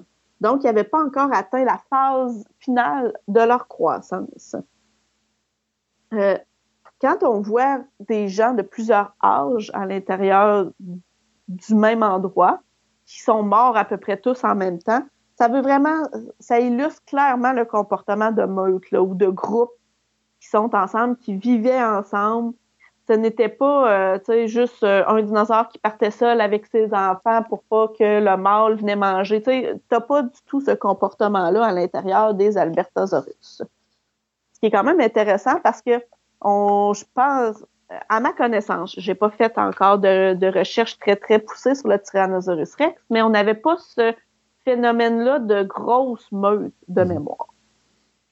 Donc, c'était quand même un petit, euh, un petit élément euh, quand même important, euh, intéressant.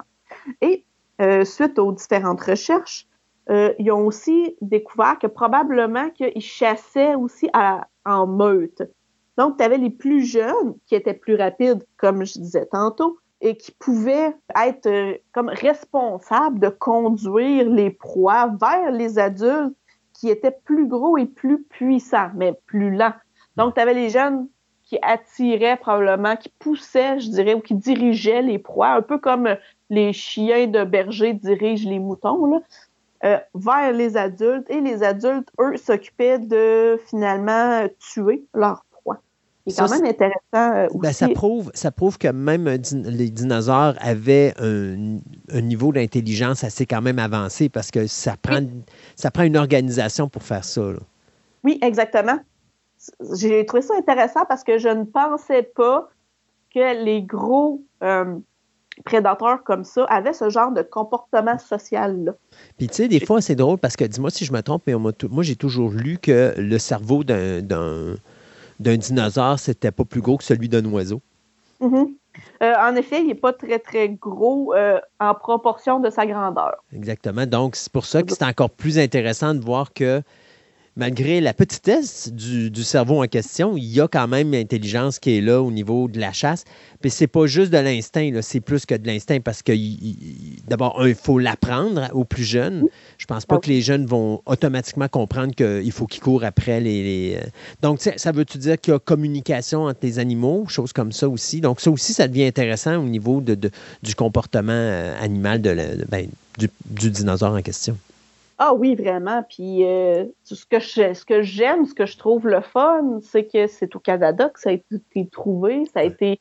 Oui, il y a eu des chercheurs euh, américains parce que euh, quand on trouve des dinosaures de cette époque-là, ben on peut pas dire qu'ils arrêtaient à la limite Canada-Amérique. non, non, c'est ça. Il n'y avait pas de, de, limite physique à cette époque-là. Là. Puis ce qui est le fun, c'est que ça apparaît. L'Albertosaurus, apparaît aussi à la télévision, dans les jeux vidéo, même dans des timbres. Donc, ça promouvoit un peu euh, le Canada par, par la bande, chose que je trouve super intéressant, puis que non sort rarement au niveau de grosses études euh, mondiales, au niveau de ben là, de plus en plus avec les recherches qui sont faites en Alberta, mais on entend beaucoup parler plutôt des dinosaures aux États-Unis ou en Europe. Rarement dire euh, c'est un dinosaure du Canada. Mais l'Albertosaurus a un peu changé, euh, changé la donne, ce que je trouve quand même assez euh, intéressant. Puis, notre musée, le musée royal, il appelle le musée royal Tyrrell de paléontologie, qui est situé d'ailleurs à Drumheller euh, en Alberta, qui est vraiment pas loin de la formation que je disais tantôt. La formation est à 17 km de Drumheller, pas loin d'Edmonton. Ben, le musée a été construit euh, à Drumheller. Il a été fondé en 1985. Il a quand même été fondé euh, tard, ben tard, ou récemment dans l'histoire de, de, ça. la première année d'activité de ce musée-là, il y a eu plus de 600 000 personnes qui ont été le visiter.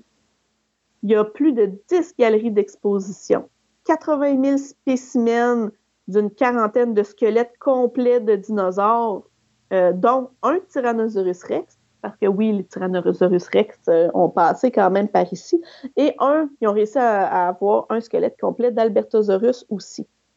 Et le, nom du musée, euh, comme je disais tantôt, est issu du géologue Joseph Tyrrell, qui a découvert le premier fossile de, de dinosaures un peu accidentellement, comme chaque première découverte dans la Red Deer Valley euh, en Alberta. euh, en fait, ils cherchaient des gisements de charbon. Pourquoi ils creusaient là? là? C'est qu'ils mhm. cherchaient des gisements de charbon. Puis, il a découvert les dinosaures et euh, il s'est passionné par ça, entre autres, pour le reste de sa vie. C'est pour ça qu'ils ont nommé le musée euh, de paléontologie le, voyons, en Alberta à son nom. C'est quand même intéressant aussi. Tantôt, tu parlais de pièges parce que, bon, tu, tu parlais, mettons, parce qu'il y avait, mettons, beaucoup de, faune. Les herbivores vont se rendre là, les, les, carnivores vont se servir de ça pour piéger les herbivores. Mais quand on regarde l'emplacement, justement, de, de, Red Deer River, c'est un endroit qui est beaucoup plus rocailleux. Euh, Aujourd'hui, oui. Oui. Euh, puis, euh, dans ce temps-là, je me demandais, les carnivores peuvent ont probablement plus utilisé l'eau que la faune pour capturer leur, euh, leur proie, je suppose? Ah, j'imagine que oui, parce que c'était quand même euh, c'était quand même une façon euh, relativement facile, en parenthèse, d'utiliser l'eau. Mhm. Mais tu sais, à l'époque, comme aujourd'hui, oui, c'est très, très, très rocailleux. Puis on voit que quand il y a des photos du canyon de Horseshoes, entre autres, on voit qu'il y a des bandes noires dedans, qui des couches de charbon qui étaient recherchées finalement. Mais, euh, tu sais, anciennement, c'était vraiment des plaines inondables. Quand il y a un canyon, c'est qu'il y avait des, euh, des, rivières assez puissantes à l'époque, dont le Red Deer en Alberta, qui est, encore existante, là. Mhm. Qui est là, mais qui était très, euh, qui était un petit peu plus imposante à l'époque parce qu'il y avait vraiment des tourbières, des estuaires. Mais dès qu'il y a de la glaciation, dès qu'il y a des glaciers, veut, veut pas, ça fond quand même toujours un petit peu. Donc, il y avait une possibilité d'avoir beaucoup plus d'eau qu'aujourd'hui. Donc, est-ce que ça donnait de la swamp ou est-ce que ça donnait vraiment de la faune traditionnelle avec forêt et tout? Euh, il y a eu, euh, une succession de divers euh, milieux vraiment. Tu as eu de la swamp parce que tu as eu des tourbières là-bas, parce que dans la roche, on est capable d'identifier les types de végétaux. Donc, il y a vraiment eu des tourbières, il y a vraiment eu de la swamp, il y a eu de l'eau. On, on retrouve des restes de, pas de poissons, là, mais de la faune euh, euh, sous l'eau, aquatique. Aqua, merci, aquatique. Euh, puis il y a des estuaires qui ont été trouvés, tout ça. Donc, il, faut, il, y a, toujours le. Si tu parles de la tourbière aux roches, ben c'est parce qu'entre les deux, tu as eu aussi des arbres. C'est rare que tu vas passer d'un à l'autre. Donc, c'est ce qui est intéressant avec cet endroit-là, c'est que tu as vraiment un paquet d'anciens milieux qui se sont succédés, qui ont amené beaucoup de types de dinosaures au fil des années aussi, parce qu'il n'y a pas juste des albertosaurus, des albertosaures ou des tyrannosaures qui ont été retrouvés à cet endroit-là. Mais écoute, des ankylosaures, des maniraptora, euh, des euh, marginocéphales, des ornithomimidés, des ornithopodes et des euh, tyrannosaures qui sont pas toutes obligatoirement contemporains, là, on s'entend, mais on voit qu'il y avait quand même plusieurs familles de dinosaures. Il y avait aussi euh, plusieurs types de, de mammifères, de reptiles, de poissons, d'invertébrés. C'est quand même un endroit hyper riche grâce à ça, au fait qu'il y a eu plusieurs milieux qui se sont succédés un par-dessus l'autre. Et aujourd'hui, c'est clairement euh, des roches. oui, exactement. Ben, c'est beaucoup plus rocailleux comme surface et tout ça. Y a-tu quoi à rajouter sur notre ami Albert? Ou Albert? Euh, je pense que non. Je pense que j'ai fait le tour un peu de ce dinosaure. Je voulais, je voulais vraiment commencer par lui pour commencer par un dinosaure qui est dans notre cours, si je peux dire. un euh, Canadien, un vrai de vrai. Parce qu'il n'y a pas de il n'y en a pas au Québec. Ça fait que je ne pouvais pas commencer par un dinosaure du Québec. Il n'y en a pas. non, il n'y a pas de Québécosaurus. Non, en tout cas pas encore. Ça ne veut pas dire qu'il n'y en aura jamais, mais pour le moment, il n'y en a pas encore. Andréane, un gros merci. Et puis, euh, bien hâte d'entendre parler de d'autres dinosaures inconnus, parce que tu vois, moi, Alberto, je ne le connaissais pas. Alors, au moins aujourd'hui, je vais me coucher moins niaiseux maintenant que j'ai fait sa connaissance.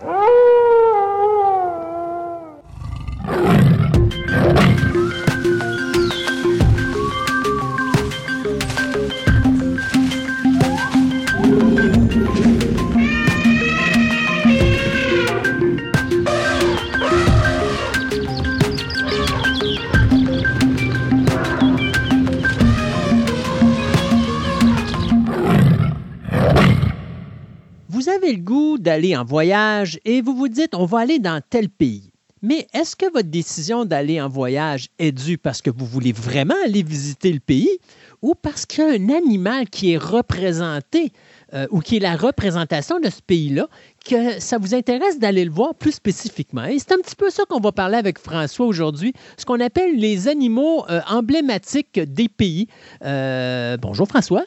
Allô, ça va? Ben moi, ça va bien, toi? Oui, oui, je suis. Oui, oui. Donc, on, part, on part en vacances, toi puis moi, aujourd'hui, là. oui, mais en tout cas, j'aime bien ton introduction. Peut-être de dire, en tout cas, juste de mettre en garde certaines personnes qui voudraient aller dans certains pays. Euh, ils, risquent d'être déçus. Hein? Parce qu'on euh, va découvrir dans la chronique d'aujourd'hui euh, que certains, la, plupart de tous les pays du monde, la plupart de tous les pays du monde, j'ai vérifié, ont des animaux emblématiques. Des fois, c'est un seul animal, comme l'exemple du Canada avec le castor. Puis d'autres pays, on en, en ont deux, trois. ils n'arrivent pas à en avoir un, un en particulier, fait qu'ils en présentent deux, trois. Euh, même faire un oiseau, un insecte, des affaires de même. Ben, Mais, moi, tu vois, tout de suite, tu me dis ça, là, puis je te dirais tout de suite, l'Australie, tu vas avoir le kangourou puis le koala. Pour moi, quand tu parles d'Australie, c'est ces deux animaux-là que je vois en premier. Et pourtant, c'est juste le kangourou qui l'est. Le koala, personne ne. Pourquoi, je ne sais pas, mais c'est le kangourou qui, est tellement emblématique. C'est vrai, c'est vrai. Oh. Mais pour revenir, la mise en garde à ceux qui voudraient faire des voyages, certains pays ont des animaux qui n'existe pas. Ah, ah on va découvrir ça. Donc, euh, euh, je ne dis pas de ne pas aller voir le pays, c'est un très beau pays, mais si vous attendez de voir ces choses-là dans ce pays-là, vous pourriez être un peu déçu. Donc, si tu me dis, je m'en vais dans le Grand Canyon puis je ne verrai pas de dinosaures, c'est pas correct, là. Aux États-Unis, c'est l'aigle. Ah. à Jurassic Park, c'est peut-être un dinosaure. mais Jurassic Park n'existe pas encore officiellement au plan de l'ONU. un jour peut-être. Un jour peut-être. Euh, un jour peut-être, ils vont dire bon, OK, Chris, on va en faire un île de comment c'est talent avec un dinosaure. On va en faire une. Fait que là, si on commence avec le Canada, si on commence avec le Canada, on ben oublie les, les, chevaliers de la, de la, de la, de la GRC ou qu'on appelle les, nos, euh, nos, nos, nos police montée, là. Ouais. ça ne fait pas partie de ça? Euh, non, ça ne fait pas partie de ça. Ça, c'est la police montée, du coup. Écoute, juste vite, vite, comme ça, avant, en guise d'introduction, euh, d'où vient l'idée qu'à un moment donné, on décide que des pays se nomment un animal emblématique? C'était pas obligatoire, ça ne change rien à l'histoire du pays. C'est plus de le, sur, comment je dirais-je, c'est sur les armoiries anciennes, c'est sur les représentations des, euh, euh, des, des, armoiries qu'on appelait les, emblèmes, avant même le drapeau, là, si on peut dire. Euh, il, faut penser que les mots symboliques, bien avant qu'on en fasse des, institutions politiques renommées, reconnues, euh, c'était souvent dans les peuples indigènes, un peu partout à travers la planète, il y avait beaucoup d'animaux qui étaient emblématiques, là, qui étaient pour eux des symboles d'une représentation de quelque chose, que ce soit la force, le maléfice, ce que tu voudras. On prend ici, chez les Amérindiens de chez nous, les Hurons notamment, la tortue, et la, qui est euh, le symbole, et le, si je me rappelle bien, il faudrait que je vérifie, mais le drapeau Huron-Wendat, il y a une tortue dessus. Euh, c'est l'animal mère qui a donné naissance à la Terre. Hein. Donc, c'est la tortue, elle est, elle est, la naissance même de la Terre sur laquelle le peuple indien s'est installé la tortue était représentée comme une île et euh, c'est aujourd'hui leur symbole comme tel. Donc, bien avant qu'on ait institutionnalisé de manière politique, et qu'on les connaît aujourd'hui, des animaux emblématiques, on peut penser effectivement que euh, même s'ils n'en faisaient pas des symboles politiques officiels de pays, déjà, il y avait des nations qui, euh, pour eux, les animaux étaient emblématiques. je prends comme romantique avec la louve, Romulus, et, euh, l'autre, j'ai oublié le nom, eh il y avait déjà des animaux comme ça emblématiques. Aujourd'hui, il y a des reconnaissances officielles. Il faut que ça passe par des lois. Hein. Il, y a, des lois, des décorums. L'Assemblée nationale vote pour que tel animal soit effectivement l'animal emblématique euh, du pays comme tel. Je n'ai pas malheureusement la première date euh, de, lequel animal a été euh, le, premier à être reconnu d'une manière sociopolitique, si je peux dire. Fait que, comme tel. Écoute, on va commencer par l'Afrique. Tu vas me dire pourquoi? c'est parce que dans ma recherche que j'ai faite, ce que j'ai trouvé super intéressant, il y a dans le choix des animaux symboliques d'un pays, euh, l'Afrique est celui qui représente, comment je te dirais, le, plus logique. Hein? C'est à peu près le plus logique, je dirais. Euh, eux autres, le choix d'un animal symbolique, souvent, tu vas dire, bon, l'animal, il est présent dans le pays. Hein? Oui, c'est vrai, c'est une bonne idée. L'animal représente une certaine valeur, peut-être économique ou euh, symbolique, ou euh, il est en très grand nombre, ou euh, il est magnifique, il est beau, et des trucs comme ça. tu dis, ben voilà, on a pris un animal de bien de chez nous pour ces raisons-là, et on a décidé que cet animal-là serait effectivement notre emblème. Et c'est l'Afrique qui représente le plus de logique dans cette histoire-là. Sur les 31 pays africains, tous les animaux qu'ils ont sont effectivement des animaux euh, bien chez eux. Tout à fait. Euh, ça pose un certain problème parce qu'il y a quand même 8 pays avec des lions, 12 avec des éléphants, puis 5-6 avec des léopards, puis la couple d'autres, avec des aigles. Euh, et, bien évidemment, ils ne se sont pas consultés, mais je te ferai remarquer qu'en Afrique, ils ne se consultent pas tout le temps. Oui, c'est hein? ça. Ça dépend, des tribus et où ils sont situés. Oui, exactement. Il y a certains pays frontières qu'il y a un peu de conflit, fait qu'ils ne se sont pas trop consultés à savoir que tu as pris mon lion, je levais mon lion. Mais euh, au moins dans la logique, euh, j'ai regardé, tout était des animaux bien de chez eux. Des choses encore bien plus classiques. Euh, Madagascar, c'est le lémur, hein, le lémur kata. Euh, c'est logique, c'est le lémurien le plus classique, le plus connu. Euh, puis on sait que Madagascar, c'est l'île des lémuriens. La seule place au monde où on trouve des lémurs, c'est Madagascar. Mm L'okapi, on parlera plus tard de l'okapi, euh, est un animal exclusif au Congo. La République démographique du Congo, c'est l'okapi et c'est l'animal emblématique, mais le capi ne vit que dans ce secteur-là. C'est un animal très pertinent. On pense que le capi, ça serait. Non, non, non, non, non. Le capi, là, c'est pas plus que 10 000 animaux là, poignés là, dans le même spot. Ils sont pas ailleurs. C'était logique pour eux autres de dire ben, on va voter le seul animal le plus emblématique qu'on n'a pas, le capi, qui est unique chez eux, parce qu'à ça, il faut aller voir dans les zoos pour en voir. Donc, euh, l'Afrique, comme ça, représente une grande diaspora d'animaux qui sont issus de leur pays. Euh, dans chacun endroit, au niveau du désert, c'est des animaux désertés, le dromadaire, des trucs comme ça. Euh, évidemment, la part des prédateurs ou des gros animaux imposants comme l'éléphant revient souvent, c'est un peu logique. Euh, certaines gazelles très rares, l'oryx notamment au niveau des pays arabes, euh, une gazelle extrêmement rare, très belle. Euh, les aigles, c'est représentatif. Après ça, il reste que quelques oiseaux un peu moins représentatifs, mais pour eux autres, beaucoup, des trucs comme ça. Euh, il y a peut-être une ou deux bémols. Il y a deux pays que je me dis, ah, tiens, c'est un drôle, c'est pas un mauvais choix, mais on pourrait contester le choix. Il y a deux pays qui représentent, tu m'excuseras, j'ai mal noté les noms, c'est la hyène. bon, oui, pourquoi pas. Euh, moi, j'aime bien les hyènes, c'est un bel animal, mais on sait que cet animal-là a, des mœurs assez particulières d'être des charognards. Euh, il y a peut-être une historique. Euh, la hyène a peut-être joué un rôle important.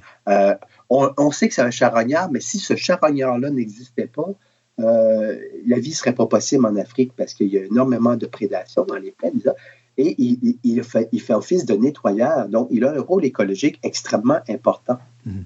Donc, oui, on peut être surpris du coup en disant Ah, que donc ça, drôle de choix, mais peut-être de replacer les contextes. Et malheureusement, je n'ai pas eu le temps, puis c'était pas toujours facile de savoir pourquoi tel animal a été choisi. Dans certains cas, il y avait des choix d'histoire qui étaient tout derrière ça, tu vois. Je vais donner deux, trois exemples un peu plus loin. D'autres, ben non, c'est comme des votes populaires qu'il y a eu, effectivement. Ben, on va prendre ça, on va prendre ça, on va prendre ça. Donc, quand tu ah, dis, excuse, quand tu dis un vote populaire, tu dis-tu c'est la population qui a choisi ou est-ce que c'est le gouvernement? oui, non, dans certains cas, on a, on a, proposé. Et ah. les gens ont eu des votes, effectivement. Dans certains cas, il y a des choses qui sont proposées. Ce n'est pas toujours des représentatifs. Il y a des fois où les, euh, j'ai cru comprendre, que j'ai cru voir que oui, on a voulu représenter un tel animal, et la population a réagi, a dit non, non, non, non, on ne présente pas ça, ça n'a pas d'allure, euh, euh, c'est pas, tout à fait exact, c'est pas si, on n'aime pas ça. Puis il y a eu des votes, il y a eu des référendums, il y a eu des choix qui ont été faits, euh, dans certains cas, dans certains cas comme ça. donc, pour dire, pour pas, qu'on passe toute la journée sur l'Afrique, euh, l'Afrique m'apparaît comme étant le premier pays qui est encore très, qui a été le, plus logique. Il n'a pas fait apparaître des affaires qui viennent d'ailleurs. Euh, tu vas voir que tantôt, quand je vais y arriver, euh, des affaires, comme j'ai dit, qui n'existent pas. Non, en Afrique, tout ce qui est là existe, à part une chose, le Maroc. Et ça, j'ai trouvé ça magnifique ce qu'ils ont fait. Leur emblème, euh, l'animal emblématique, c'est le lion de l'Atlas. Mais le lion de l'Atlas a disparu en 1884. Il existait, ce lion-là. C'était un lion, mais qui était dans la région des montagnes Atlas du Maroc. Était unique, pas déjà très nombreux. Et c'est les fameux lions qui ont été utilisés pour les arènes romaines. Lorsque les Romains allaient chercher les fameux lions pour les arènes, pour les, faire manger des chrétiens, il, ne s'en allait pas jusqu'en Afrique du Sud. Là. Il traversait la Méditerranée, il était l'autre bord, il était au Maroc, il allait dans l'Atlas, il allait chercher ces fameux lions-là. Donc, eux-mêmes ont contribué, les Romains ont contribué un peu à la diminution d'un groupe, de sous-groupe de lions, si on peut dire, qui étaient déjà très peu nombreux. Et bon, avec la chasse, le ci, le ça, ils ont donc conservé un animal symbolique qui était représentatif de leur pays et qui n'existe plus. Et ça, j'ai trouvé ça très bien. Je dis, ah, mais oui, non, ça, c'est au moins pour se rappeler du souvenir que oui, chez nous, on avait un lion. Il a malheureusement disparu. On a décidé de lui rendre hommage en le nommant animal emblématique de notre pays. C'est le seul pays au monde, en passant, qui a fait ça. Puis d'ailleurs, si je ne me trompe pas, c'est-tu le lion qu'ils ont mis sur leurs armoiries? Oui, exactement. C'est le seul pays qui a décidé que nous, on va nommer un animal qui était de notre pays et qui a malheureusement disparu pour peu importe si on peut débattre des raisons de. Euh, ils sont dit rendons hommage. Rendons hommage, ça va devenir notre animal. C'est fort bien. J'ai trouvé ça super intéressant pour ça. Hey, écoute, euh, on fait un méga saut, on s'en va en Amérique. On s'en va chez nous. Oui. Parce qu'encore là, j'ai du fun. Et là, quand je parle des Amériques, là, c'est au sens très, très, très, très large. Les Amériques, c'est-à-dire du, du, L'Amérique du Sud, l'Amérique du Nord. Jusqu'en bas, c'est ça, de la terre de, terre de feu jusqu'à la terre du fret en l'air, en passant par l'Amérique latine.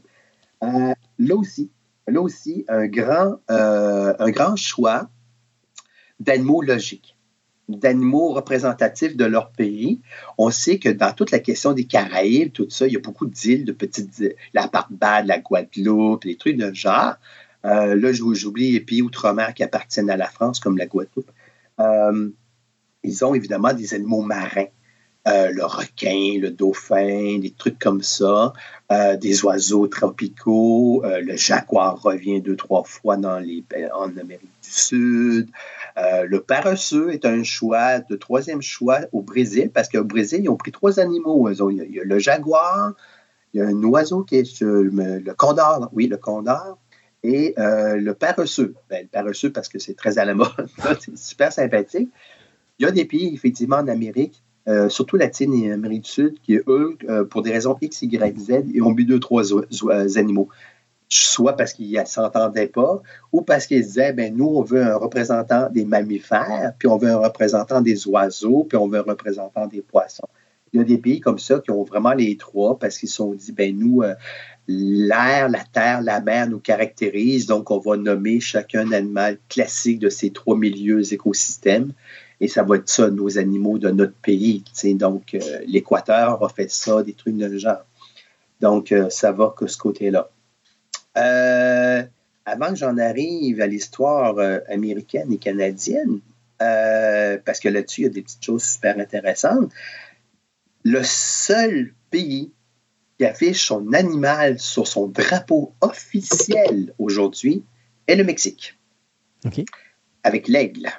Donc, l'aigle, l'aigle, euh, l'aigle doré euh, est l'emblème du Mexique et c'est le seul pays dont il figure, cet animal emblématique-là, figure sur le drapeau officiel. On va voir tous les autres drapeaux. Bon, tu vas me dire, il y a la feuille d'érable, c'est le drapeau du Canada, mais là, c'est autre chose c'est pas la même chose qu'un aigle.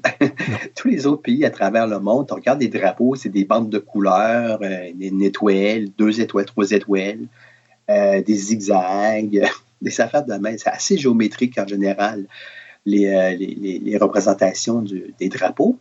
Et le drapeau du Mexicain, alors là, il y a vraiment l'aigle emblème du pays, bien comme il faut dans, dans la place, au milieu du, drapeau. C'est le seul pays, le seul pays là, que le drapeau officiel qui flotte aux Nations Unies, il y a un animal dessus, c'est le Mexique. Je trouve ça intéressant. Et c'est un animal qu'on va retrouver dans le pays? Oui, oui, oui, non, c'est un animal qu'on retrouve dans le pays, il n'y a pas de problème.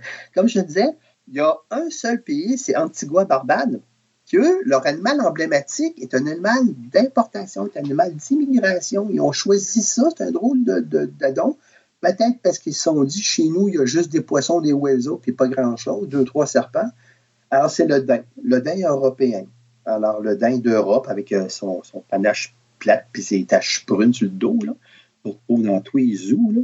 Alors, eux ont décidé que le daim était l'emblème de leur pays. Ils ont des daims dans leur pays, mais plein de pays aujourd'hui ont des daims importés euh, en captivité ou sauvage, ou lâchés loose dans la nature, ou perdus dans la nature. Et c'est drôle, le daim, euh, j'ai fait Ah, OK, pendant que cet animal-là s'est imposé dans leur pays comme euh, une plaie un peu. Peut-être que le futur drapeau de Longueuil sera un chevreuil. Euh, un certain temps, quand Longueuil sera indépendante et qui proclameront Longueuil libre, vive le chevreuil. peut-être que les Antigouins sont dit euh, seul animal qui a de l'importance, c'est le daim. On va nommer le daim. En tout cas, bref.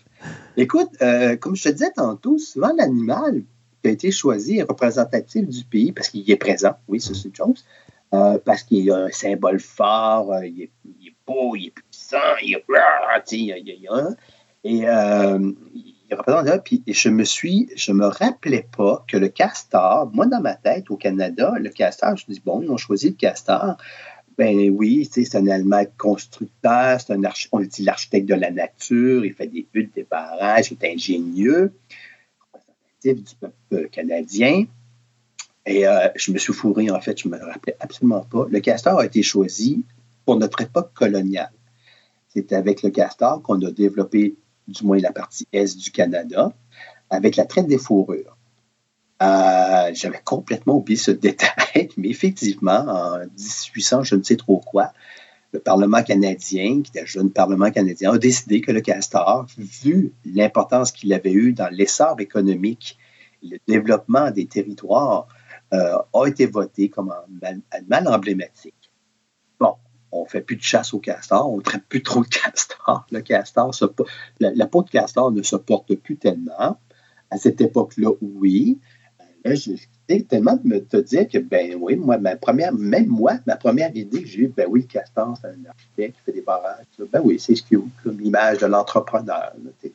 Non, non, c'est une histoire ancienne. Le castor est resté dans notre emblématique.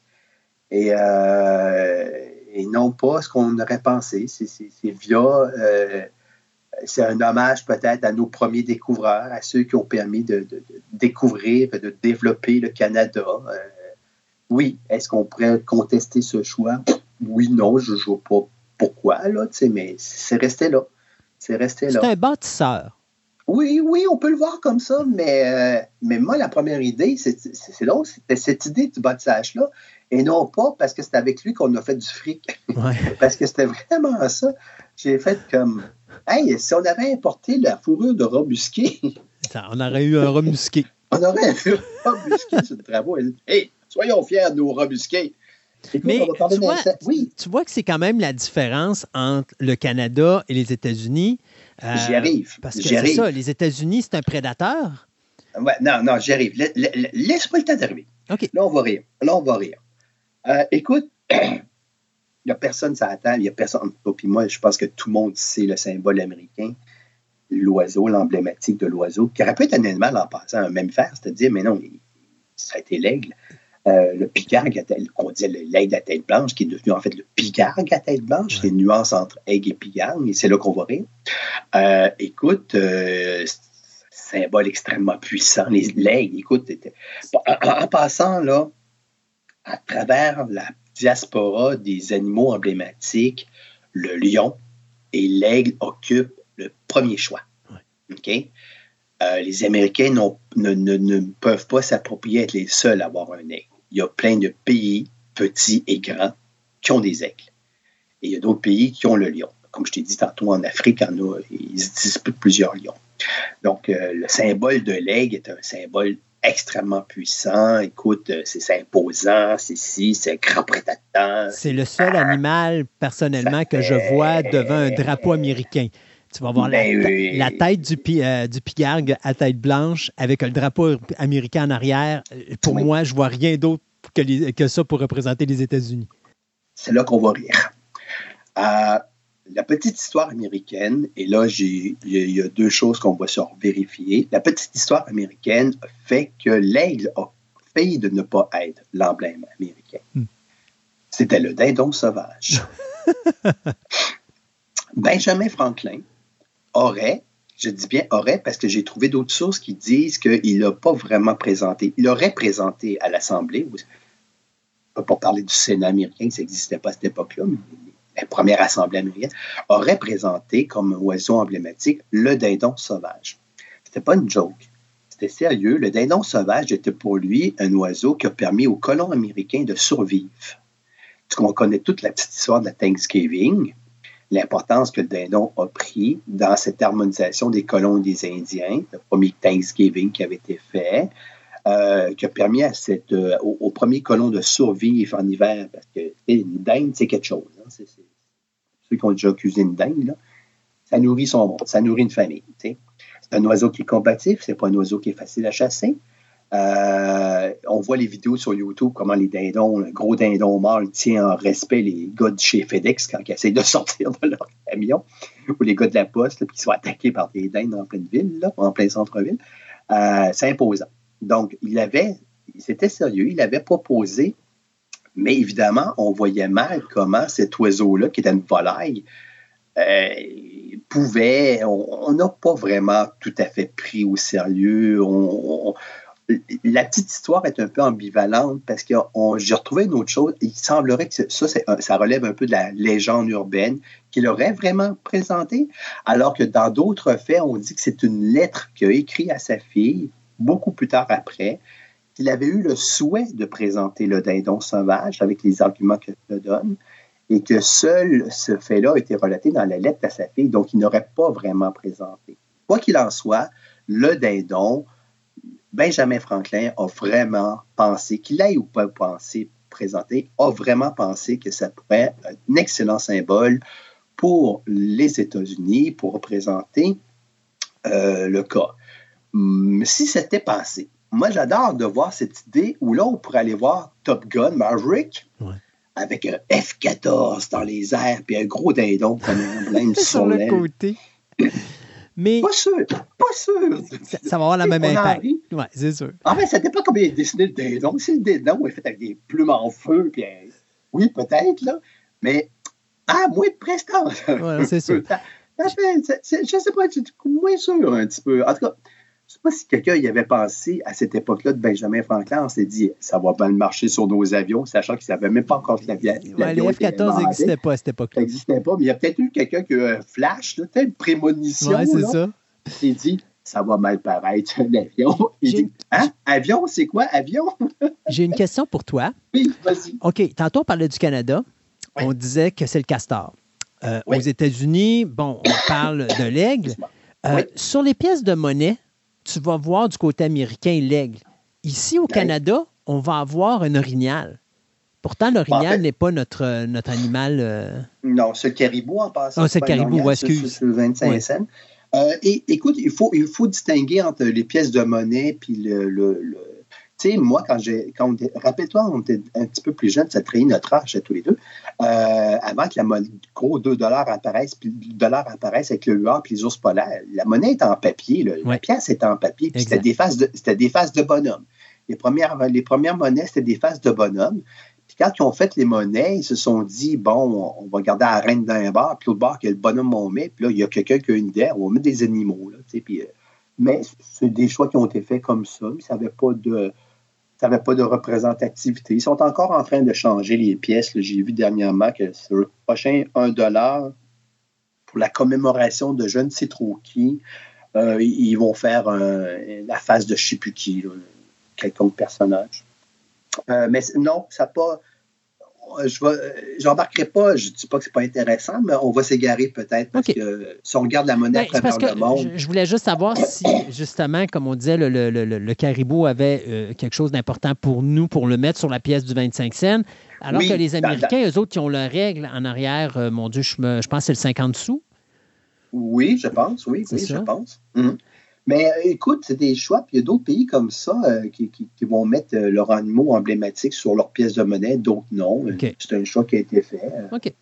Mais restons-en avec les, notre univers. petite anecdote pour terminer avec le pigard à tête blanche. Est-ce qu'on peut être fier? Oui, on peut être fier, effectivement, de, ce bel emblème. Très beau, très, très, très design hein, avec la tête blanche tout le temps. Euh, il faut savoir que Benjamin Franklin avait eu quand même l'intuition et dans son et dans sa apparemment dans les questions qui lui avaient été posées, pourquoi tu ne prends pas l'aigle à tête blanche? Il avait euh, souligné un fait historique et biologique de l'aigle à tête blanche. L'aigle à tête blanche n'est pas un vrai. C'est pour ça qu'on l'appelle dans la famille des pigargues et non pas des aigles véritables. Les aigles véritables chassent ce sont des vrais, gros chasseurs. Les pigargues sont avant tout des voleurs de charognes. Mhm. Donc, quand côté sur la côte ouest notamment, la plupart des pigargues à tête blanche sont sur le bord des plages à manger des poissons morts. C'est à peu près ça qu'ils font le plus souvent que de pêcher des vrais poissons. Quand on met les faits biologiques, ça fait qu'on commence à être moins glamour. On, dirait que l'aigle s'efface sur l'aile du top 4 du F-14. Et euh, il décolle. L'aigle, il décolle. La peinture, la peinture, elle s'est pas installée comme il faut. Ouais, la, peinture lève un peu. Et écoute, je te le fais pas entendre parce que je ne sais pas comment ça, on pourrait le faire en live, mais tu iras entendre le cri des pigargues à tête blanche. Ça ne crie pas majestueusement comme un aigle. Ça rigole comme quelqu'un qui a une crise de foie après deux verres de vin. Euh, c'est surprenant de voir un, un pigargue à tête blanche. Ça a vraiment un rire démoniaque à la fois de quelqu'un qui, qui, qui, est un peu débile. Tu dis, qu'est-ce que c'est ça, ce débile-là? T'as pas le beau cri majestueux de. Ah! Non, non, non, non, ça rigole. Un aigle, le pigargue à tête blanche, rigole. Donc, on a dans la vraie vie, on a quelqu'un qui mange avant tout des cadavres de poissons parce que c'est un opportuniste, j'en veux pas. C'est un opportuniste. Les poissons sont là, ben, il fait le nettoyage au même prix que la hyène. Euh, oui, il est beau, euh, mais il a un rire, euh, il a plus un rire démoniaque. Je, sens que le, le, le, sticker sur F14 vient de décoller un peu. Peut-être que la dinde aurait tenu un coup, peut-être pas longtemps. il reste toujours le grizzly. Ah, ouais, ça, ça, ça, en passant, c'est l'ours brun, le symbole officiel de la Californie. OK. Le drapeau, tu sais qu'il y a encore deux drapeaux officiels aux États-Unis, outre le drapeau américain, le drapeau californien, qui est toujours reconnu comme un, drapeau. Si jamais la Californie voulait se reséparer, ce qu'elle a été très peu dans le de son histoire, c'est le Grizzly qui était dessus. Le Texas avait aussi son propre drapeau. Euh, mais sur le drapeau de la Californie, ça aurait fait un peu comme le Mexique. Euh, l'ours est, représenté sur le drapeau officiel de la Californie. Donc, euh, effectivement, c'est leur allemand emblématique, le, grizzly, simplement. Quoi qu'il ne reste pas beaucoup de grizzly en Californie en ce moment. À part dans les films. On a arrêté dans... rapport au cinéma. Ouais, sinon, on a arrêté avec la période du, du Far West. J'aurais peut-être mis le bison aussi. Euh, oui, mais oui, il y a peut-être des, États américains qui, le considèrent comme tel, mais on dirait que le fait du déclin, le fait que c'est associé aux Indiens, la triste histoire du massacre des, bisons via l'idée de vouloir nuire aux, populations indiennes, je pense que quelqu'un a eu la finesse de dire on va éviter peut-être les, les, polémiques en choisissant le bison. Ce qui était une bonne chose, à mon avis. Écoute, euh, quittons l'Amérique, allons en Asie, parce que sinon, on ne fera pas le tour de la planète. Euh, et là, c'est là qu'on commence à avoir un petit peu plus de fun. Euh, L'Asie est un peu comme l'Afrique.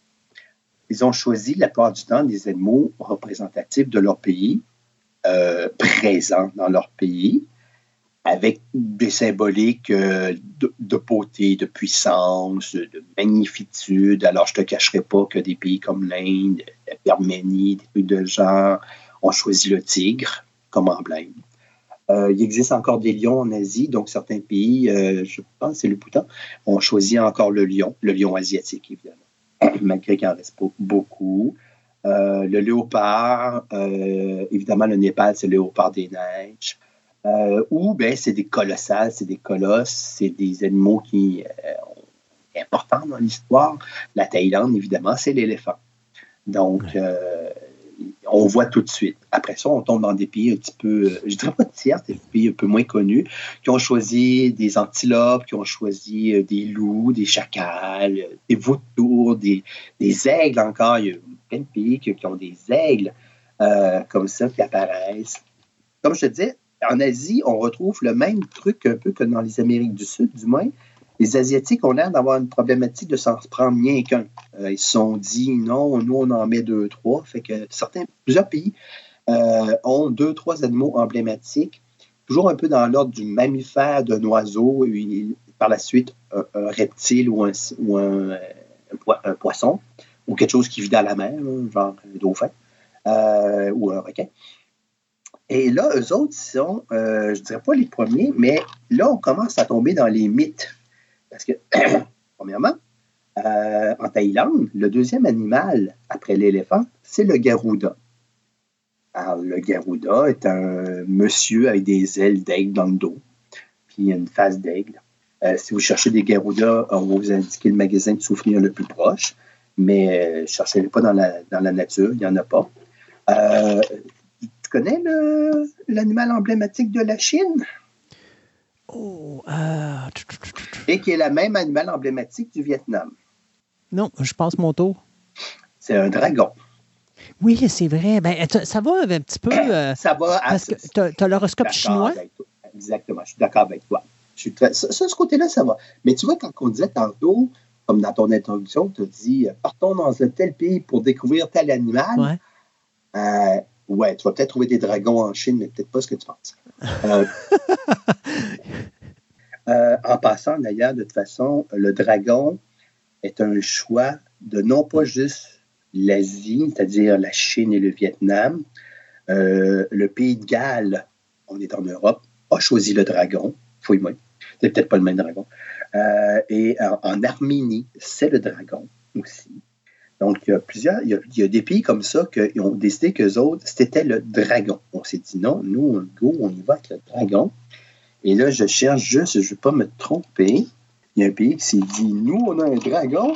Et ils se sont dit que nous, notre dragon était différent puisqu'il y avait deux queues. Ah, bon, d'accord. C'est le dragon aux deux queues. C'est vraiment marqué. L'emblème de ce pays-là, c'est le dragon aux deux queues. Et euh, là, après ça, écoute, c'est un pays qu'on connaît mal parce qu'on connaît la situation sociopolitique de ce pays-là. La Corée du Nord. Là, ben, déjà, on connaît mal la Corée du Nord. Pour les gens qui rentrent là, ils ne sortent pas grandes informations de la Corée du Nord.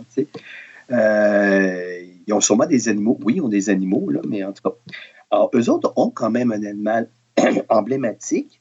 Écoute, ça s'appelle le choulima. Puis c'est quoi que ça fait dans la vie? C'est un cheval ailé. Oh. Alors, c'est un, un, peu comme Pegasus, le Pégase. Pas tout à fait. les plumes ne seraient pas dans la même force. Il serait plus un, cheval ailé, mais avec des ailes de dragon, plutôt que des ailes de, de comme Pégase est représenté dans la mythologie euh, grecque. Euh, et euh, lorsque tu tapes le Cholima sur Google Images pour voir de quoi ça a l'air, la représentation de, en Corée du Nord, c'est que le, le président est assis sur le cheval ailé. Donc, c'est un signe de puissance.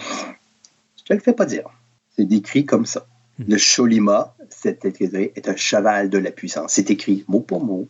Le Cholima est un être ailé, cheval ailé, symbolisant la puissance. Et pour être sûr qu'on a bien compris le message, c'est le président qui assis dessus. C'est la sculpture au milieu de Phnom Penh, en passant. Bon, d'accord?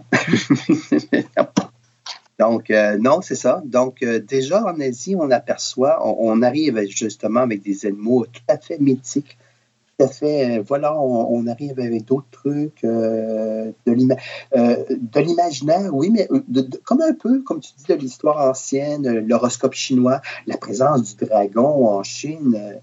écoute, les trucs euh, chinois, les mangas au Japon, tout ce que tu voudras. Le, dragon est omniprésent dans, la religion, dans la culture, dans la, le, côté culture populaire, tout ça, les mythes, les croyances. Bref, oui, oui, effectivement, le dragon, quand on va en Asie, je trouve ça, on n'en verra pas, de vrai, quoique. mais pourquoi pas? Pourquoi pas?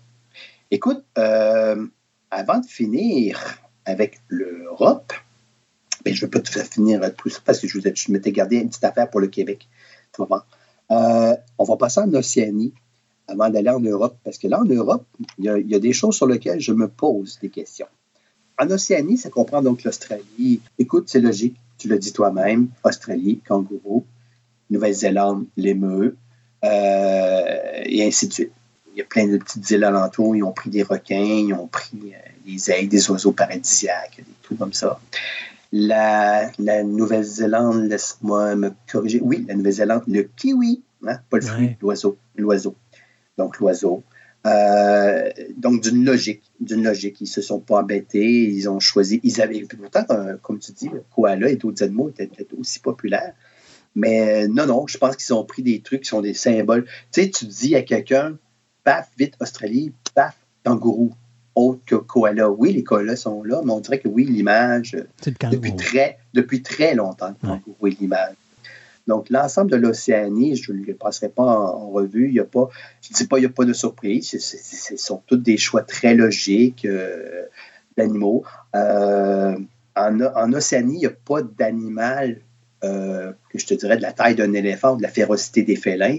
Donc, tu ne retrouveras pas là, de de, gros, prédateurs. C'est des animaux très symboliques de leur pays, euh, très présents et euh, très caractéristiques, si je pourrais dire. Allons en Europe avant de revenir pour finir la chronique, si tu veux, avec euh, au Québec, de petites choses qu'on discutera. Là, l'Europe, j'ai trouvé ça drôle parce que il y a des choses que c'est comme logique. Ça fait partie de l'histoire. Il y a des autres, tu fais comme, veux-tu bien me dire pourquoi ils ont choisi ça? T'sais? Sais-tu qu'est-ce qu'il y a en commun? L'Angleterre, les Pays-Bas, la Belgique, la Macédoine du Nord, la Bulgarie, le Luxembourg et le Monténégro. Tu vas me le dire? Oui, je vais te le dire. Je ne te laisserai pas trois jours avec. Ils ont le même animal emblématique. Le même, même, même. Pas si c'était pas entendu entre eux ou il y a quelqu'un qui a vendu l'idée en voyageant de ces pays-là. Il dit Hey, devriez prendre ça. Pas on le prend, puis il n'y a pas de l'autre. Le seul problème, c'est que cet animal-là n'existe dans aucun de ces pays-là. Aucun. Et les probabilités de voir cet animal-là à l'état sauvage dans ces pays-là est de totalement zéro. Il s'agit du lion. Le lion. Avec une crinière. Euh, la seule conclusion à laquelle j'en suis arrivé dans l'histoire, c'est que la plupart de tous ces pays-là, Luxembourg, Belgique, Pays-Bas, Angleterre, ce sont des pays qui ont encore des monarchies. Ah, oui, OK. Ah, c'est la seule explication que je vois. Ouais. Ben oui, il existe encore un roi belge, un roi des Pays-Bas, un roi du Luxembourg. Il existe évidemment encore une reine d'Angleterre.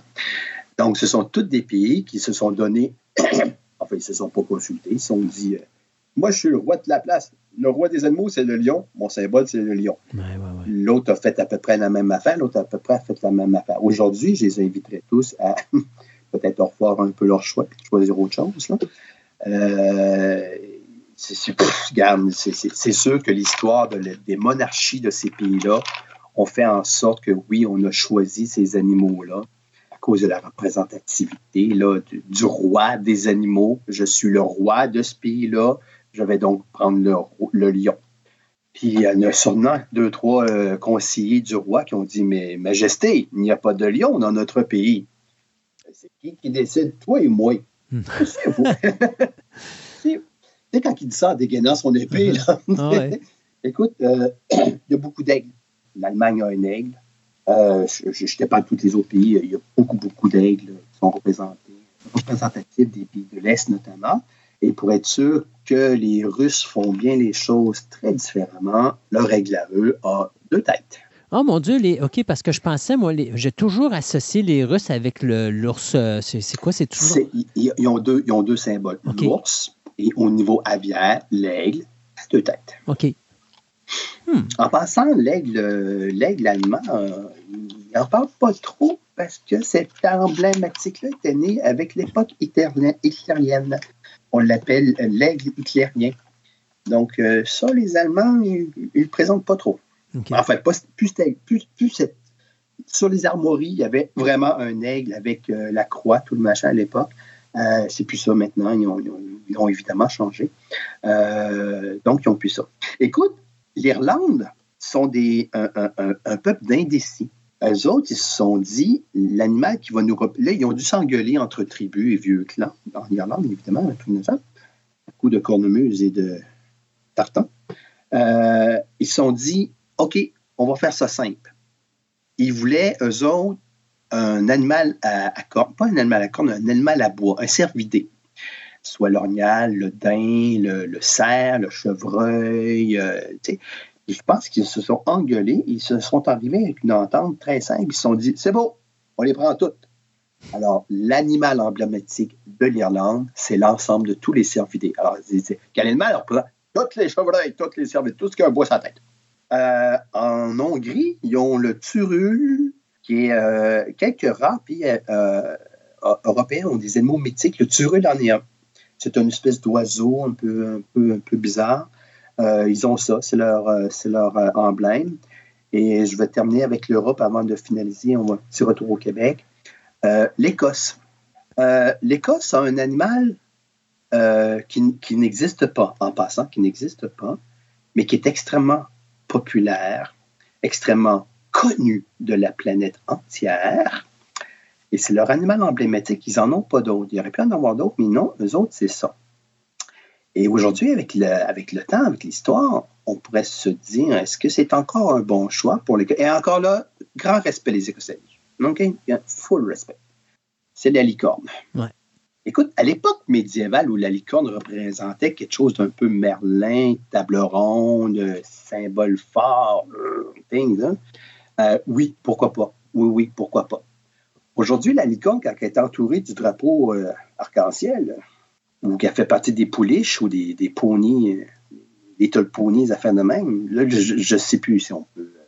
Mais est-ce que c'est encore la même représentativité? Oui, bien du monde, ça, ça, reste un bel animal mythique, tout ça. Mais la licorne a pris bien des, ben des, déclinaisons aujourd'hui. Mais la licorne, à l'origine, représente l'innocence. Euh, ben, elle représentait une force. C'est ça. C'était puissant. La, pureté. C'était une pureté. C'était quelque chose. Mais c'est parce que c'est. Comment dirais Est-ce qu'on est qu'on pourrait dire que c'est un Allemand qui a un petit peu mal vieilli ou qui a changé d'image à travers les époques? Probablement que les Écossais, j'en suis sûr que les Écossais sont, très fiers de défendre la licorne fièrement. Euh, mais peut-être que pour d'autres qui savent que la licorne est peut-être associée à d'autres images, à d'autres symbolisations, euh, ils se disent, ben, la licorne pour deux chouettes, ça, ben, bon, regarde, euh, on peut aussi bien rire de certains pays qui ont encore des animaux mythiques en disant, mon Dieu, comment ça, c'est accroché, c'est un dragon, une affaire de même, tu sais, mais un dragon, c'est encore c'est de la force, c'est de la puissance. Tu sais, euh, écoute, on pourrait parler, on pourrait parler de la France, qui ont, eux autres, si je ne me trompe pas, c'est le coq. Exactement. c'est ça. Exactement. C'est le coq. Mais il n'y a pas le seul. Le Portugal a le coq, l'Espagne a le taureau. Donc, il y a les animaux emblématiques, évidemment. C'est ça. C'est sûr. C'est, oui, il y a quelques rares animaux. Il y a un pays, ah, je ne sais plus où il est, il est en Asie, c'est la vache. La vache tout court. La vache tout court. à cause de la vache sacrée. Il y a deux, trois pays africains et européens, c'est le cheval. Tout simplement le cheval. C'est pas. Il y a quelques rares animaux dits domestiques. Euh, qui sont représentatifs effectivement de ces pays-là. Il n'y a aucun pays qui a nommé le cochon comme euh, animal emblématique. Mais remarque que dans la Chine. Ça passe vraiment. Oui, mais dans, dans, la Chine, dans leur horoscope chinois, tu as le signe du cochon. Mais, oui, mais là, je te parle d'animaux. Oh, Écoute, essaie d'imaginer euh, F14. Il y a des animaux qui passent pas le sticker, là. Je m'excuse. écoute, petit clin d'œil. Euh, il y a des animaux qui sont emblématiques d'histoire de, petites localités. Euh, tu sais ce dit, est-ce que tu, sais qu'en Suisse, il y a euh, la capitale, ben, la capitale de la Suisse française s'appelle Berne. Mm-hmm. Et Berne, ça veut dire quoi? Tu vas nous le dire. J'adore ça. ours, comme en anglais. OK. Donc, l'animal symbolique, de Berne, c'est l'ours. C'est à cet endroit-là, si tu as déjà vu ça dans des livres d'histoire ou de tourisme, qu'il y a au centre-ville, et moi je l'ai vu pour vrai, vrai, je suis passé à Berne. C'est très beau en passant à Berne, allez-y, allez-y, c'est magnifique. tout est en français en passant. Euh, Berne, il y a une fosse aux ours qui est là depuis 1800, 1700 que parce que vu que c'est un animal emblématique, on a trouvé la bonne idée de faire un trou au carré du si on pourrait dire, carrément, dans lequel on avait mis 4-5 courses, puis qu'on changeait à chaque génération. Et les gens venaient voir ça. C'était un petit peu pitoyable. Moi, quand je suis passé, ça avait été un petit peu réaménagé. Un petit peu triste comme, comme décor. Mais c'était effectivement à cause que leur animal symbolique de la ville, c'est Berne. Berne signifiant ours, simplement. Aujourd'hui, je te rassure, ils ont, il n'y a plus d'ours, ils ont mis des sculptures. Et pour garder la symbolisation, ils ont, euh, dans un des parcs urbains de Berne, un peu en banlieue, ils ont construit un magnifique euh, mini-zoo pour les ours que les gens peuvent aller voir, mais dans une reproduction naturelle de leur habitat. C'est très, très, très, beau, là, parce qu'ils voulaient garder, la, population locale voulait garder leur symbole de l'ours, tout ça, mais les écolos et tout ça, ils se sont dit oui, mais on, va les remettre dans quelque chose de mieux, là, quand même. La petite histoire de Berne. On prétend que le chevalier qui se promenait dans ce coin-là avait décidé que c'était magnifique cette région-là. Et euh, voilà, je m'installe ici. Et là, c'est un de ses aides de camp, j'imagine, a dit Mais sire, euh, comment allez-vous appeler la place Ça, c'est dans la petite histoire. Il a dit Le premier animal qu'on verra passer devant nous et qu'on chassera sera le nom de la ville. Et c'est un ours qui est passé devant le chevalier. Et voilà, la ville se rappelle Berne. Les probabilités de voir des ours en forêt sont assez rares. Les probabilités de croiser un écureuil sont plus grandes. J'imagine qu'ils ont dû attendre coupe de fois. Sire, un écureuil! Ah, non. Non, non. Sire, un corbeau! Ah, non, non. Ou encore? Sire, notre lapin! Ah, vas-y, lui, on le mange, on regarde ça secret. On n'en parle pas. Mais remarque, pense-y, là, OK? Tu as un écureuil qui est poursuivi par un, lapin, qui est poursuivi par l'ours. Euh, tu sais, les trois sont en arrière de l'autre. Tu te dis, bon, on les a vus les trois en même temps. Qu'est-ce qu'on choisit? Ben, on choisit l'ours. Ouais, tu vois trop de cartoon. Parce que lui, il a mangé les deux autres avant. Alors, ils se sont dit, il en reste juste un. Fait qu'on en voit juste un présentement. Allons-y avec l'ours. Tu vois, il y a des choix comme ça d'animaux de, emblématiques qui relèvent de certaines légendes. Et euh, Écoute, euh, c'est quoi notre. Euh, tu savais qu'au Canada, chaque province a un oiseau emblématique et que le Canada a un oiseau. Après le castor, le Canada a un oiseau emblématique qui est le jet gris, qu'on retrouve partout, partout, à travers tout le Canada, qui est un oiseau extrêmement commun, très classique, que tout le monde connaît. Et chaque province a des oiseaux emblématiques et qui sont très représentatifs de chacune de, des provinces. Et quel est l'oiseau emblématique du Québec? Non, ça, je pourrais pas te le dire. Ah, franchement! Je sais! Ils, nous ont battu, ils nous ont battu les oreilles pendant des années de temps, en plus, ils nous ont écœurés d'en boire. Ben là, tu vas pas me parler de goéland quand même. Non, l'Arfan des Neiges. L'appelle le vin? Ah, ben oui, l'Arfan des Neiges. Le vin avait été sorti officiellement en l'honneur de l'oiseau emblématique du Québec, l'Arfan des Neiges. Mm-hmm. Ça remplaçait le bébé doc. Je m'excuse, mais c'était pas un vin terrible. Euh. Euh, d'ailleurs, Bébé Doc avait disparu des interprétations au même moment. Euh, donc, non, c'est l'Arfan des Neiges qui avait été voté comme oiseau emblématique du Québec. Hey, ça me fait penser, excuse-moi, juste pour revenir vite, vite, vite, parce que je voulais finir ma chronique avec cet, aspect-là. Il y a très peu de pays qui ont des insectes. La Lettonie a la coccinelle à deux poids. C'est vraiment son animal emblématique. Après ça, ils ont d'autres affaires, mais leur premier animal emblématique de la Lettonie, c'est la coccinelle à deux poids. Je ne sais pas si sur leur avion militaire, ils mettent des coccinelles, là, mais en tout cas. Euh, et là, je dis franchement, la coccinelle à deux poids, il y a une raison. Il y avait une raison, oui. Ça a été choisi par rapport à un de leurs plus populaires euh, écrivains pour littérature jeunesse en 1800 et dont les contes étaient popularisés par une coccinelle à deux poids. Et c'est un de leurs gros auteurs euh, de cette littérature-là à cette époque-là, un peu leur euh, Anderson de la place, on pourrait dire. Donc, on a choisi, en l'honneur de ce monsieur-là, la coccinelle à deux poids comme étant l'animal emblématique euh, de la Lettonie au Québec, pour terminer, est-ce qu'on a un, insecte emblématique? Et là, c'est là que j'ai bien ri parce que ça représente un peu des fois notre système bureaucratique. Hein. Je ne vise personne. En 93, est lancé un concours populaire via l'Insectarium de Montréal et des, sociétés euh, comme la Société Saint-Jean-Baptiste et compagnie comme ça, de nommer un insecte qui serait représentatif du Québec via un concours populaire. Quand je dis qu'il y a eu des concours populaires, ben ici, euh, au Québec, on a eu ce concours-là. Il n'y avait pas Internet, il fallait répondre par courrier à ce moment-là.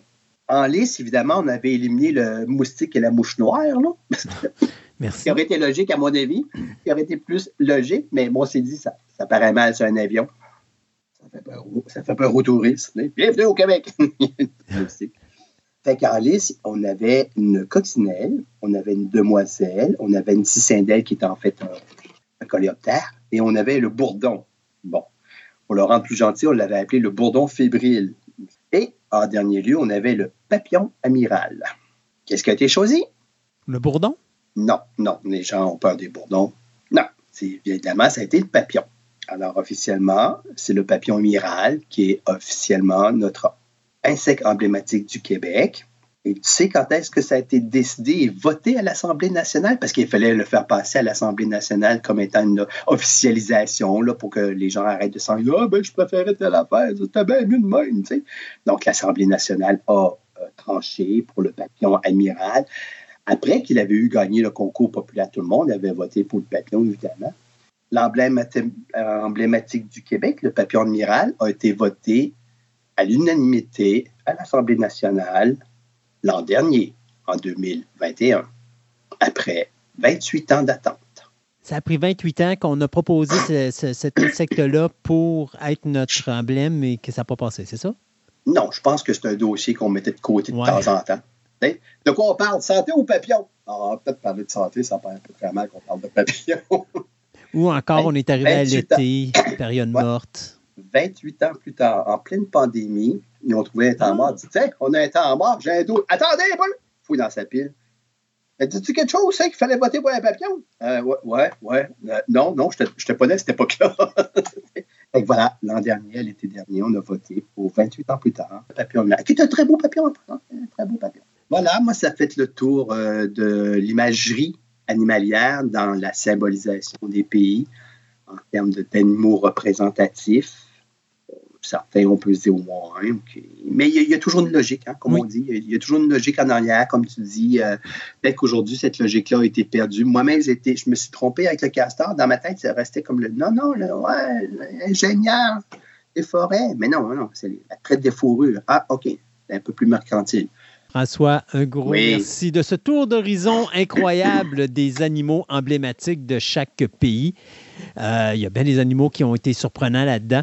Euh, j'ai très hâte de voir dans quelle direction tu vas nous amener dans ta prochaine chronique de zoologie. En une toute autre direction. Dans la fantaisie totale. Mais alors là, dans la fumisterie globale et dans le mensonge total. Alors, bien hâte d'écouter ça. Merci beaucoup, François. On se dit à la prochaine.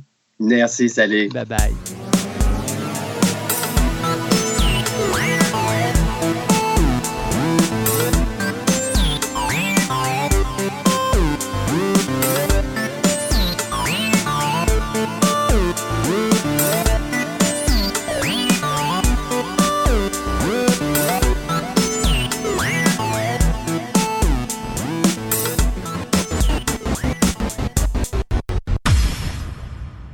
Dans une des émissions de Fantastica où on a eu la chance de parler avec lui des différentes résidences hantées de la ville de Québec, eh bien, on a eu la chance de faire connaissance avec l'auteur, scénariste, conteur Pierre-Luc Lafrance, qui est euh, un gars de chez nous qui a un talent incroyable et qui a développé tout au long de sa carrière plusieurs types de travail ramenés au même, soit bien sûr scénarisation, euh, écriture de livres, euh, bien sûr compteur, et j'en passe. D'ailleurs, je l'ai trouvé tellement intéressant que j'ai dit, Pierre-Luc, il faut que tu reviennes en ondes, il faut qu'on parle de ça. Et donc, c'est un grand plaisir pour moi d'accueillir ici en studio Pierre-Luc La France.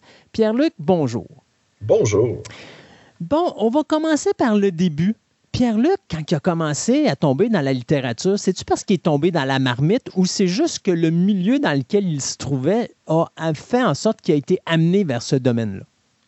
Bien, c'est sûr que j'ai été élevé dans un milieu où j'avais deux parents qui lisaient. Donc, euh, il y avait quand même l'exemple là-dessus. Par contre, euh, mon père lisait des romans policiers, ma mère lisait un peu de tout, honnêtement. Elle est très éclectique. Mais il n'y a personne qui lisait de fantastique en tant que tel à la maison. Euh, si je dois trouver ce qui m'a fait tomber dans ce milieu-là, c'est probablement mon grand frère qui jouait des jeux de rôle. Donc, et c'est un peu par ça que j'ai découvert le fantastique. Et rapidement, je me suis mis à créer mes histoires. Euh, j'ai commencé à créer des histoires avant même de savoir lire et écrire. Et ben, c'est quelque chose qui m'a toujours accompagné. Donc, bien sûr, quand on commence à avoir, je suppose qu'à ce moment-là, le grand frère jouait à des jeux comme Donjon Dragon.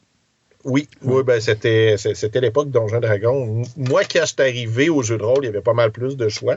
Euh, mais lui a surtout connu cette époque-là. On a-tu euh, déjà ben, on a-tu commencé dans le domaine du jeu de rôle, dans des livres comme euh, un jeu dont vous êtes le héros? Parce que je me dis, étant un gars de littérature, il y a probablement, avant de jouer à des jeux de société, ben, pas de jeux de société, mais à des jeux de rôle, embarqué dans ce type de produit-là. Ben, en fait, euh, parce que mon frère, il a 9 ans de plus que moi. Euh, donc, j'ai commencé par le jeu de rôle avec mon grand frère qui me faisait, euh, qui, me faisait vivre des aventures.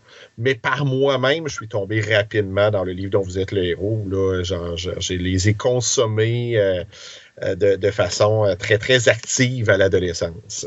Quand est-ce qu'on est arrivé à un moment donné puis dire ça, c'est ce que je veux faire dans ma vie, écrire? Puis écrire du fantastique, parce qu'en plus, il faut s'entendre. Euh, fantastique horreur ici ou fantasy ici au Québec, c'est pas très populaire. Donc, quand on décide de s'en aller dans ce milieu-là, c'est encore plus difficile que de dire qu'on va écrire des livres sur les voitures, d'écrire des biographies ou d'écrire des livres de cuisine ou des choses comme ça. Là, on s'en va dans un domaine qui, puis dis-moi si je me trompe, mais c'est pas mal l'auteur Anne Robillard qui a développé l'univers du fantasy puis l'univers du, fantastique au niveau de la littérature québécoise. Parce que je me rappelle, au début d'Anne Robillard, même les journalistes ne voulaient même pas la passer en entrevue parce que pour eux, c'était du superflu jusqu'à ce qu'à un moment donné, on se rende compte, wow, ces livres vendent beaucoup, là, on va lui donner une chance. Donc, ben, côté de la fantasy, en effet, euh, pour le, côté fantasy grand public. Côté fantastique, il y avait déjà Patrick Sénécal qui commençait à prendre sa place, Fantastique Horreur. Il y avait déjà euh, d'autres auteurs. La fantasy, honnêtement, au Québec, a levé un peu plus tard qu'ailleurs dans le monde. Euh, mais c'est sûr que quand moi j'ai commencé, les, les seuls modèles qui avaient vraiment étaient surtout associés à des collections jeunesse. Oui, exactement, effectivement. Donc, c'est quoi qui a été l'élément déclencheur pour dire je veux faire ça dans ma vie? Ça, c'est ce qui me passionne. C'est avec ça que je vais gagner euh, ou que je vais mettre du pain sur ma table. Ben, j'ai eu une révélation au, c'est drôle, mais moi, mon roman, mon, auteur de roman pour adolescents, moi, c'est Stephen King. Euh, j'ai pas lu la bibliothèque, euh, la, courte échelle ou des choses comme ça. Je suis passé de quelqu'un qui lisait à peu près pas à Stephen King à peu près sans transition. Euh, et c'est sûr qu'en le lisant, à un donné, hey, moi aussi, j'aimerais ça écrire des histoires comme ça. Et il est arrivé une espèce de, de, hasard. Euh, j'ai écrit ma première histoire. J'étais en secondaire 1 ou secondaire 2. Non, secondaire 2. Et je me souviens, ça s'appelait La secte des buveurs de sang. Euh, j'ai peut-être ça quelque part dans mes papiers, euh, une histoire que j'ai même pas terminée, mais je l'avais fait lire à un de mes amis qui l'avait fait lire à son grand frère qui lui était genre au cégep ou à l'université. Et son grand frère avait dit Hey, ça ressemble à du Lovecraft. Euh, honnêtement, je connaissais pas du tout l'auteur Howard Philip Lovecraft. Pour moi, c'est comme s'il m'avait dit ça ressemble à du roman Harlequin. Lovecraft, pour moi, ça sonnait très, très roman Harlequin. Fait honnêtement, la, la, la c'est comme rentrer dans une oreille et sortir dans l'autre, puis ça aurait pu finir là. Sauf que moi, j'allais toutes les semaines au causer du livre pour essayer de trouver des nouveaux Stephen King. Puis je commençais tranquillement à lire d'autres auteurs, souvent quand il y avait euh, un blurb, quand il y avait une citation Stephen King qui disait que c'était bon. Entre autres, c'est comme ça que j'avais découvert Clive Barker, à cause de sa fameuse phrase J'ai vu le futur de l'horreur, il s'appelle Clive Barker. et à un moment donné, je tombe sur un livre qui est écrit par Lovecraft. Donc là, je fais, oh, OK, c'est pas des romans harlequins, c'est du roman d'horreur, je lis ça. Ça a été un, coup de foudre littéraire. Et là, ça, a comme ancré mon idée de, OK, je veux écrire des histoires. Par contre, la réalité, c'est que entre cette époque-là, secondaire 2 et le cégep, j'ai juste écrit des débuts d'histoire. J'ai jamais rien fini. Euh, c'est rendu au cégep où, à un moment donné, euh, je me souviens, c'était un cours euh, en littérature, il fallait faire un travail en littérature comparative. Ça prenait un auteur québécois, un auteur étranger, et je tenais à ce que l'auteur étranger soit Lovecraft. et j'ai un prof qui s'appelait Gilles Pellerin, qui, en passant, a gagné le Grand Prix Sciences fantastique québécois, mais qui m'en a jamais parlé à l'époque. et lui, il me dit, regarde du côté d'Esther Rochon. Je fais OK. La journée même, je vais à la bibliothèque du Cégep et je vois pour la première fois les livres des éditions à lire qui, étaient toutes récentes. Il y a entre autres un livre d'Esther Rochon. Je me dis, OK, c'est un signe. Je prends son livre. Euh, en fouillant, je vois pour la première fois la revue Solaris, spécialisée en science fantastique québécois. Et il y avait un article dans ce numéro de Solaris-là, écrit par Esther Rochon, sur les assonances bouddhistes chez Lovecraft. Donc là, j'ai fait, oh, wow! Que je décide d'acheter ça euh, et je me dis, tant qu'à faire le travail, pourquoi ne pas approcher la maison d'édition pour parler à l'auteur et essayer de me plugger comme écrivain en même temps? Euh, donc, sans aucune gêne, je me présentais quasiment comme un futur génie littéraire alors que j'avais rien d'écrit.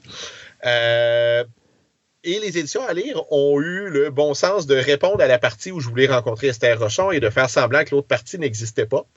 Euh, et c'est comme ça que j'ai rencontré Esther Rochon au Salon du livre de Québec. Elle m'a présenté d'autres auteurs des éditions à lire euh, et d'autres personnes du milieu de la science fantastique québécois, entre autres Joël Champetier. Euh, tout ce beau monde-là m'annonce qu'il y a un congrès boréal euh, sur la science le fantastique qui, qui, avait lieu en septembre dans ce temps-là et qui avait lieu à Montréal.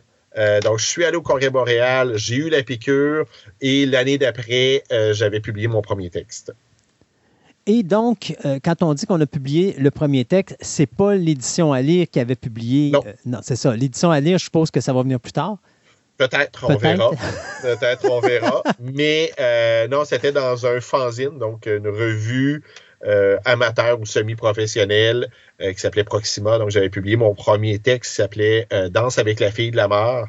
Euh, je me souviens exactement de la date où c'est sorti parce que c'est pendant le congrès boréal et le congrès boréal avait lieu à ma fête, donc euh, le 28 septembre. Donc j'ai fêté mes 19 ans en ayant ma première publication. Wow! C'est un beau cadeau l'anniversaire, ça. Tout à fait. Quand on a fait la première publication, est-ce que par la suite on décide d'étudier dans le domaine euh, ou on va directement se lancer dans de l'écriture? En fait, là, j'ai eu une période très, très active d'écriture après ça. Ça m'avait comme donné la confiance. J'écrivais et je publiais principalement des nouvelles à ce moment-là, donc des histoires plus courtes. Euh, j'avais pas nécessairement l'intention d'étudier dans ce domaine-là. Euh, j'ai fait mon bac en communication. Par la suite, j'ai travaillé pour les éditions à lire euh, pendant un an euh, en communication. Et euh, je me suis comme dit, OK, non, là, je côtoie des gens qui vivent mon rêve, mais moi, plus je travaillais dans le domaine littéraire, moins j'écrivais. Euh, et je décide de faire une réorientation, dire, OK, je vais aller retourner aux études, aller en, création littéraire. Et mon objectif, c'était d'aller chercher maîtrise, doctorat pour éventuellement enseigner dans ce domaine-là. Donc, création littéraire, éventuellement, j'ai bifurqué plus du côté de la scénarisation. Euh, et pendant le doctorat, à un moment donné, j'ai eu une opportunité, commencer à travailler pour un journal et finalement, j'ai jamais complété mes études et je suis revenu dans le domaine des communications. Euh, cela dit, j'ai continué à écrire beaucoup entre-temps euh, et là, j'ai commencé à publier mes premiers romans pour adolescents autour de 2004. Ben, le premier est sorti en 2004, après ça, j'en ai publié quelques autres. Et euh, depuis ce temps-là, ben, j'ai publié sept livres comment ça se travaille, un livre? Parce qu'il y a du monde qui vont se dire, bah, écrire un livre, c'est pas difficile, tu mets des feuilles de papier en avant, puis t'écris, puis à un moment donné, c'est réglé. C'est plus complexe d'écrire un livre qu'on peut le penser. Oui, et chaque projet va être différent. Euh, là, en ce moment, je viens de terminer quelque chose qui est pour adultes, qui est beaucoup plus gros, beaucoup plus dense. Euh, et c'est sûr que ça ne s'écrit pas de la même façon qu'une nouvelle. Une nouvelle, si je veux faire une analogie avec la course, euh, la nouvelle, c'est un peu comme le 100 mètres. c'est une épreuve qui se fait sur une relativement courte période. Fait qu'à la limite, tu peux te lancer avec une idée. Tu pars et tu es capable en peu de temps d'avoir un premier jet, donc tu restes dans le même état d'esprit, la même cohérence. Alors que pour un roman, et surtout un roman d'une certaine envergure, ben, tu n'as pas le choix d'avoir un certain plan parce que ça va se travailler sur six mois, sur un an. Euh, tu dois t'assurer de, d'être cohérent sur plusieurs aspects, autant la psychologie des personnages que même leur apparence physique. Euh, et, là, ça va demander d'autres choses. Mais je dirais, dans mon cas, euh, parce que chaque auteur a des méthodes différentes de travail, mais dans mon cas, on dirait que pour chaque projet, j'ai eu à développer une méthode calorique. Recherche, ça va en prendre? Ça aussi, ça va dépendre du projet. Euh, mes premiers romans, c'était des parodies de contes de fées. Honnêtement, on était plus dans un univers fantaisiste, beaucoup moins de recherche que le projet que peux parler, mais je ne peux pas annoncer parce que pour, l'instant, j'ai complété euh, la rédaction, mais il n'y a pas euh, a, rien de signé avec un éditeur. Euh, mais pour celui-là, ça se passe dans les années 80 à Québec. Donc, oui, va demander beaucoup plus de recherche pour ne serait-ce que la météo à ce moment-là, ne serait-ce que bon, il y a une partie qui était dans mon passé, c'est dans le quartier où j'ai grandi. Donc, OK, qu'est-ce qui était à cet endroit-là, qu'est-ce qui était là, est-ce que ce magasin-là était ouvert? Euh, et c'est drôle parce que mes garçons l'ont lu, qui sont euh, adolescents, euh, mais ils ont découvert les clubs vidéo. Euh, fait que juste de me replonger dans les souvenirs, OK, c'était quoi le, le, prix de location, euh, juste me souvenir des détails comme les gommes ou vidéo éclair, que si tu avais la, la, la, la, gomme blanche, euh, tu avais un film gratuit. Donc, différents éléments comme ça euh, qui m'ont euh, obligé à refouiller, non seulement dans mes souvenirs, mais à lire aussi sur l'époque, lire des archives dans les journaux, savoir c'était quoi les événements qui s'étaient passés à telle ou telle période. Quand on écrit une, bon, quand écris un livre ou un roman, ça va dans une pièce. Quand tu écris des nouvelles, euh, est-ce que ces nouvelles-là sont publiées? Est-ce qu'on a fait des recueils de nouvelles ou est-ce qu'on a publié des livres ou est-ce qu'on les publie dans différentes revues, dans différents fanzines? Comment ça fonctionne pour se trouver un endroit où publier ces nouvelles lorsqu'on les écrit? En fait, il y a plusieurs choses possibles. Euh, dans certains cas, c'est des livres collectifs et c'est pas rare que c'est une forme de commande. Donc, un éditeur qui dit Hey, on veut publier un livre sur un thème X, j'aimerais ça avoir un texte euh, que, tu m'écris pour ça. Ça, c'est une possibilité. Euh, on s'entend en début de carrière, personne ne te connaît, il n'y a personne qui vient te voir pour ça. Euh, début de carrière, ben, c'est là que ça a été beaucoup les fanzines, les revues comme Solaris. J'ai publié un peu en France aussi certains éditeurs là-bas où il y avait ce qu'on appelle des appels à tous. Donc, un éditeur, des fois, ça peut être sans thématique précise ou encore avec une thématique précise, mais qui invite tout le monde à envoyer des textes euh, pour ça. Euh, après ça, ben, il y a, comme je disais, des appels fermés.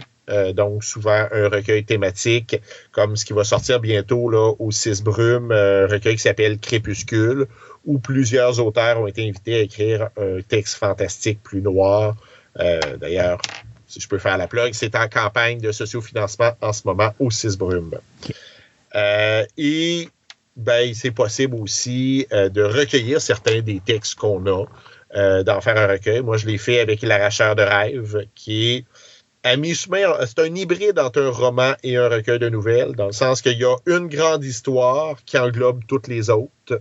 fait que ça se lit comme un roman, mais dans les faits, la plupart des histoires dans l'histoire sont des nouvelles que j'avais déjà, dans certains cas inédites, dans certains cas que j'avais déjà publiées dans des recueils collectifs ou dans des revues. On a, à un moment donné, dans son adolescence, parti plein de projets. Euh, on avait commencé plein de nouvelles qui n'ont jamais été terminées. Est-ce qu'elles ont été finies avec le temps ou on les a juste mis de côté dans un coffre-fort puis on s'est dit peut-être qu'un jour je reviendrai sur ces nouvelles-là? Ou encore on dit est-ce que j'ai vraiment écrit ça quand j'étais plus jeune?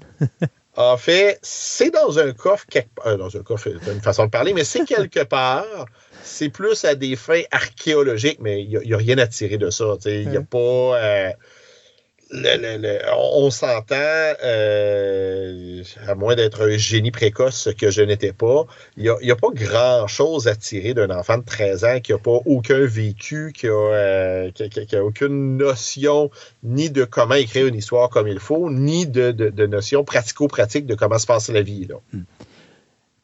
Pour les gens qui désirent écrire des choses, qui désirent écrire un livre, qui désirent écrire une nouvelle, qu'est-ce qu'on suggère au début?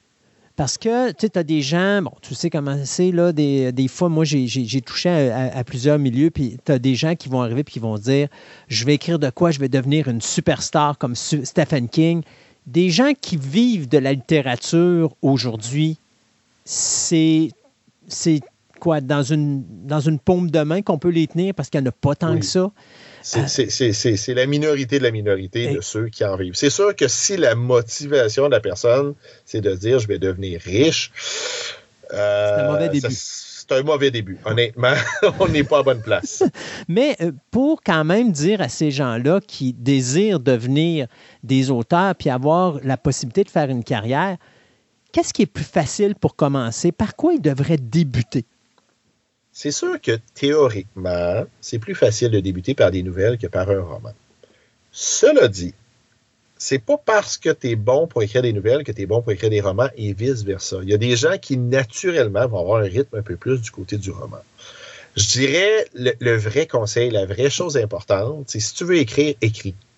Euh, ça a l'air super simple dit de même, mais la plupart des gens que j'entends qui me disent je veux devenir écrivain ou je veux écrire, ont toujours une raison pour remettre le projet à plus tard. La réalité, c'est que oui, il y a une partie d'inspiration, il y a une partie d'avoir des idées, mais la réalité, c'est que c'est un travail. C'est qu'à un moment donné, il faut que tu te mettes devant ton écran, que tu te bottes les fesses, puis que tu écrives, que tu te mettes une méthode de travail. Euh, puis je dirais, une des choses difficiles ou une des choses à l'inverse importante, c'est d'avoir la discipline d'y revenir régulièrement, de travailler. Un, parce qu'on s'améliore en écrivant, et deux, parce que c'est beaucoup plus facile de retravailler une première version imparfaite que de retravailler une page blanche. À travers la carrière de notre ami euh, Pierre-Luc, on a commencé par de la littérature, mais ça va probablement développer sur autre chose. Tantôt, je parlais d'être un conteur. Euh, comment qu'on s'est retrouvé dans cette position-là de devenir conteur? J'ai eu la chance de vivre deux ans au Yukon. Le Yukon est un lieu merveilleux et c'est le meilleur endroit que je connaisse pour se réinventer. Et ça, ça faisait partie de quelque chose que je voulais faire depuis longtemps. D'ailleurs, il y a un auteur québécois que j'admire, qui est aussi conteur, qui s'appelle Éric Gauthier. Puis je me disais, ah, j'aimerais ça moi aussi faire comme lui, puis faire, des spectacles de contes et tout ça. Mais exactement comme mon auteur de tantôt qui veut écrire mais qui écrit pas, euh, je voulais compter, mais je le faisais pas, puis je faisais pas de démarche pour ça. Arrive au Yukon, j'ai l'occasion de parler avec quelqu'un, je lui dis j'ai le goût de faire ça. Il dit as le goût de faire ça? Ben, regarde, je vais te présenter le responsable socio-culturel, puis on peut organiser quelque chose. Fait que, euh, euh, rapidement, je me suis retrouvé dans une situation où j'ai eu l'occasion, euh, dans le cadre des Journées de la culture, de faire un mini-spectacle, de participer à des événements collectifs, d'aller au Centre des arts du Yukon, quand même pouvoir compter devant 500 personnes. Et, et, là, j'ai eu la piqûre et ça m'a donné des occasions quand je suis revenu au Québec. J'ai fait partie du Cercle de compteurs de Québec. j'ai eu l'occasion aussi à Sainte-Anne de la Pérade euh, ça, c'était un des meilleurs lieux pour compter. Un monument historique, c'était à l'extérieur, on avait un feu. Euh, les gens étaient assis comme sur des bûches et je racontais des histoires d'horreur dans un euh, dans, des ruines historiques. c'est vraiment vraiment ça. C'est un moment donné de il y a quelqu'un qui m'a donné ma chance et moi j'ai décidé de me lancer et non pas juste de dire que je voulais le faire. Et à un moment donné, on est tombé sur l'écriture de scénarios. Comment ça se travaille, l'écriture de scénario? Parce que c'est pas nécessairement la même chose que d'écrire un roman ou écrire une nouvelle. Parce qu'un scénario, ça doit être visuel, ça doit être auditif. C'est pas juste quelque chose que tu vas lire. Comment ça se travaille comparativement à un livre ou à une nouvelle? Bien, c'est sûr que, moi, ma passion dans la vie, dans les faits, c'est les histoires c'est pour ça que je m'intéresse autant à bande dessinée, cinéma, conte, littérature. Et, chacun de ces moyens-là de raconter des histoires est, différent, a ses défis. Puis en effet, tu, l'as bien nommé, dans un scénario, c'est faut que tu le montres, faut pas que tu le dises. Mm. Euh, et c'est un des défis d'être capable de traduire les pensées, les émotions qu'on va pouvoir mettre dans la narration dans un roman et, et là les mettre en termes de gestes, d'action pour que les gens puissent suivre ce qui se passe. Il faut que ce soit très, très euh, visuel. Euh, il y a beaucoup aussi de contraintes qu'on n'a pas dans un, dans un livre. Euh, des contraintes de longueur. on s'entend pour un film, il y a quand même certains formats. Je ne pourrais pas écrire un scénario d'un film qui dure 12 heures. Des, des, contraintes de personnages. On s'entend dans la réalité. Euh, ben chaque fois que tu rajoutes un personnage, ben c'est un acteur qui doit être là, puis c'est euh, même les lieux de tournage, même il y, a plusieurs contraintes comme ça. Mais je dirais fondamentalement la plus grande différence, c'est quand j'écris un roman, c'est un produit final. Alors qu'un scénario, c'est une étape dans le processus de création. Après ça, il y a d'autres personnes qui vont rajouter leur vision, leurs idées, que ce soit les acteurs, le réalisateur, le directeur photo, qui fait que ça devient une forme de travail d'équipe. Euh, dis-moi si je me trompe, une page égale à une minute dans un scénario, enfin en moyenne? Si on l'écrit euh, selon les normes, oui. Donc, quand tu écris, mettons, euh, tu arrives avec un scénario d'une quarantaine de pages, ça veut dire que ton, ton film va durer à peu près une quarantaine de minutes en moyenne. Mm-hmm. bon, quand on écrit un scénario, est-ce qu'on l'écrit de son côté, euh, tout seul, est-ce qu'on a déjà le réalisateur à côté de nous? Est-ce que c'est les producteurs qui sont là ou qui donnent euh, le moule de base? Euh, et à partir du moment que le produit est fini et qui est accepté, est-ce que la job arrête là ou est-ce qu'on est amené sur le plateau de tournage parce qu'on doit faire des réécritures? Là, il y a de tout là-dedans. Oui. c'est sûr que si on parle du film professionnel qu'on voit au cinéma, le long métrage classique, euh, ben, c'est une industrie qui, la plupart du temps, va être subventionnée. Il y a quand même une partie de cinéma indépendant, mais la plupart du temps va être subventionnée. Donc, on doit travailler avec un producteur, on va faire des demandes euh, de, de, bourse pour la rédaction. Une fois que la rédaction est faite, il faut passer au deuxième pour faire financer euh, la, la, production. C'est un processus qui est long, souvent qui va se faire en équipe jusqu'à un certain point, même si l'écriture proprement dite se fait de ton côté chez vous, euh, ben là, déjà, tu travailles avec quelqu'un d'autre qui va te, te, faire travailler, qui va t'emmener des choses, un peu comme le ferait un directeur littéraire dans une maison d'édition, mais avec un volet euh, financier. Tu euh, quelqu'un, un producteur est capable, en lisant un scénario, de sortir un budget provisoire. Là. Tu es capable de savoir, OK, là, tu veux mettre cette scène-là, mais est-ce que tu es conscient que ça, ben, c'est des coûts supplémentaires de 5000 pièces Puis ça, euh, ça coûte tant. Puis OK, tu veux 20, 20 figurants là-dessus, mais chacun des figurants est payé tant selon euh, l'UDA. Ça, c'est une partie qui va être plus encadrée. Quand on arrive, souvent dans le court moyen métrage, va être dans, dans, dans, une voie plus alternative, euh, ben là, il y a de tout aussi. Euh, fait que ça peut très bien être, hey, moi, je suis de mon côté, j'écris mon court-métrage, puis à un moment donné, je le présente à un réalisateur en disant, hey, c'est-tu quelque chose qui t'intéresse ou je le présente avec quelqu'un ou j'ai un ami ou peu importe. Moi, c'est ce que j'ai vécu avec euh, le court-métrage Prier pour nous, euh, où à un moment donné, dans une émission de radio, j'ai rencontré Marc Thibault, qui est un tripeux d'horreur, mais qui lui est réalisateur. On s'est rendu compte qu'on avait plusieurs affinités. Puis j'ai dit, hey, j'ai écrit un scénario, ça tente-tu de le lire? Il l'a lu, il a trouvé ça intéressant, on l'a tourné. Euh, et là, ben oui, j'ai été sur le plateau tournage. J'ai même euh, joué un rôle de figurant. Faites-vous-en pas. Euh, c'est pas une corde que je vais ajouter à mon arc. Mais j'étais content de vivre ça, de voir ça. Euh, des petits ajustements qui se sont apportés, mais honnêtement, ça n'a pas été de la réécriture que de la discussion avec les acteurs qui disent Ah, mais semble que ça sonnerait mieux si on le disait de même, puis le, le, sans dire se challenger, mais de, travailler ensemble pour trouver la meilleure façon d'emmener les choses. Dire, OK, oui, ça a bien du bon sens. Puis des fois que je sois capable d'expliquer à la personne, ben la raison, c'est ça. Euh, puis, ah, puis, puis l'acteur n'avait pas nécessairement vu l'intention qui était derrière ou des choses comme ça. Ça amenait un dialogue qui était intéressant. Je suppose que quand on arrive dans un moment comme ça, il euh, faut marcher sur son orgueil un petit peu. Parce que quand tu écris un livre, tu es tout seul. Bon, c'est sûr qu'il y a des gens qui vont relire et tout ça, mais c'est ton œuvre. Quand tu arrives dans un scénario, comme tu dis, il y, a, le réalisateur qui va arriver là, il y a les acteurs qui vont arriver là, puis il faut être capable de dire Ouais, OK, ce que j'ai écrit n'est peut-être pas nécessairement le meilleur, maintenant il faut l'améliorer. Euh, est-ce que ces fois, ça peut être difficile euh, au niveau de la création ou c'est que ça dépend vraiment des individus, mais dans un milieu comme ça, il faut vraiment être ouvert d'esprit au changement? J'imagine que ça dépend de chaque personne, mais pour moi, j'ai trouvé ça plus facile. J'ai trouvé ça plus facile parce que dans les faits, sur un livre, tu portes tout le poids sur tes épaules.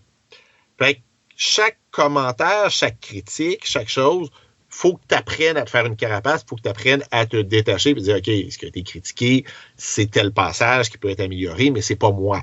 Mm-hmm. Alors que dans un film, ça devient un travail d'équipe. Ce que j'ai emmené à quelque part, je comparerais ça un peu à des plans d'architecte. Euh, au final, c'est pas moi qui monte la bâtisse. J'ai développé les plans. puis, si tu travailles avec des gens en qui tu as confiance, des gens qui sont compétents, ben, ils amènent à quelque part leur couleur, ils amènent leur génie là-dedans. Euh, fait que ça fait quelque chose de plus grand que ce que tu aurais fait tout seul, de différent assurément. Euh, et ben, ça permet un peu de, de, redisposer la pression sur plusieurs épaules au lieu d'une seule. Pierre-Luc, on a écrit, tantôt tu disais, huit livres? Ben, j'en ai sept de publiés, j'en ai un huitième qui, est en, train d'être écrit. On a écrit une panoplie de nouvelles. Euh, je voyais qu'on faisait de la littérature jeunesse, entre guillemets, puis de la littérature plus adulte. Lequel on préfère? En fait, ça n'a jamais été une décision réfléchie de ma part. Ça a toujours été une question de Hey, j'ai le goût d'écrire telle chose, puis il se trouve que ça, c'est plus du jeunesse ou ça, c'est plus de l'adulte. Euh, c'est sûr que à quelque part, c'est un petit peu un accident de parcours, la rédaction jeunesse de mon côté. Euh, c'est très drôle. C'est venu d'un constat à un moment donné. Je me disais, OK, tout ce que j'écris est hyper sérieux. Euh, pourtant, je suis quelqu'un dans ma vie de tous les jours. J'aime ça qu'il y ait de l'humour, j'aime ça. Euh, et je m'étais lancé le défi d'écrire une histoire drôle, qui a été une nouvelle qui a été publiée en France, qui s'appelait Conte pour une fée. Euh, qui est de la parodie de contes de fées, et qu'après ça, j'ai retravaillé sous forme de roman, qui est devenu Y a-t-il un héros dans la salle? Après ça, j'ai écrit Y a-t-il un héros dans la salle 2, j'ai écrit Princesse enlevée dans le même univers. Euh, mais dans les faits, la plupart des idées que j'ai que j'ai eues avant, que j'ai eues depuis, sont des histoires beaucoup plus noires, euh, beaucoup plus vers l'horreur, qui ne s'adressent pas à un public jeunesse. Est-ce que ça veut dire que je réécrirai jamais pour ce public-là? Pas du tout. J'ai rien contre. Mais les idées d'histoire que j'ai en ce moment ne sont clairement pas adaptées à ce public-là. Je me rappelle, puis ça, on n'en a pas parlé avant qu'on se parle, euh, mais je me rappelle lorsque j'avais Fantastica, l'émission radio qui était diffusée sur les ondes de Simi, j'ai croisé ce jeune homme euh, qui est venu me voir et m'apporter un, un, petit livre qui s'appelait justement Y a-t-il un héros dans la salle, me demandant si on serait intéressé à en parler à notre émission radio.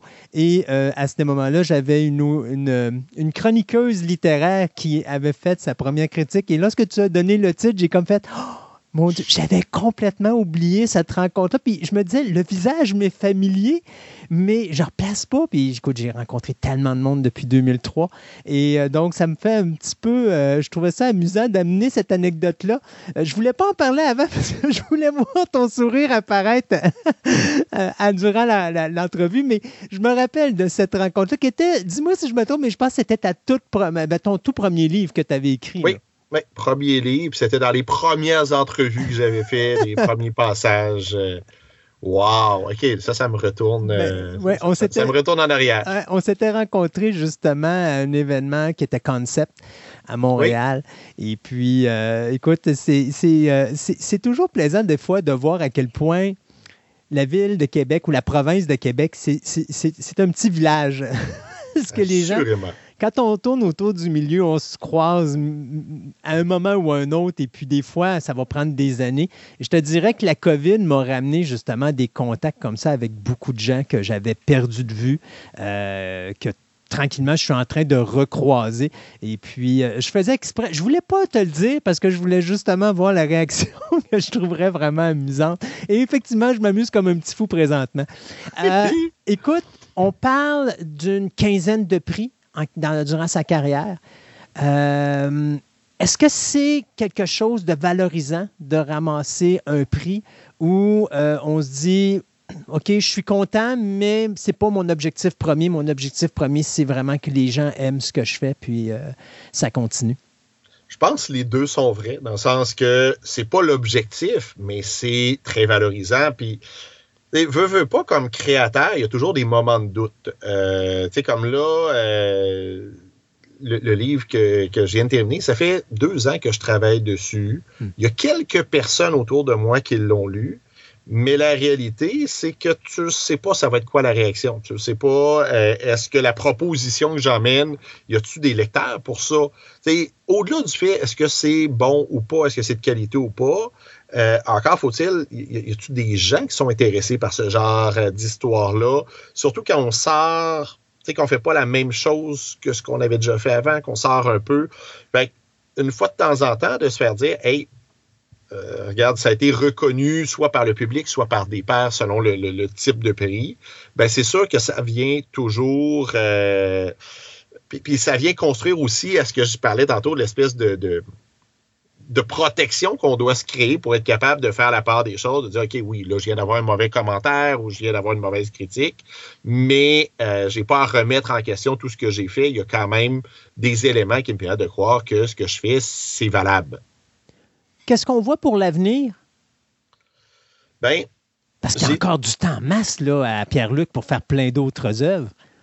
Ah, les projets ne manquent pas. Euh, c'est sûr que j'ai euh, un côté très dilettante dans mon approche. J'ai essayé à une certaine période de dire je suis un écrivain professionnel, c'est mon activité principale. Et euh, ce que ça a amené comme résultat, c'est que j'avais perdu un peu du plaisir de créer.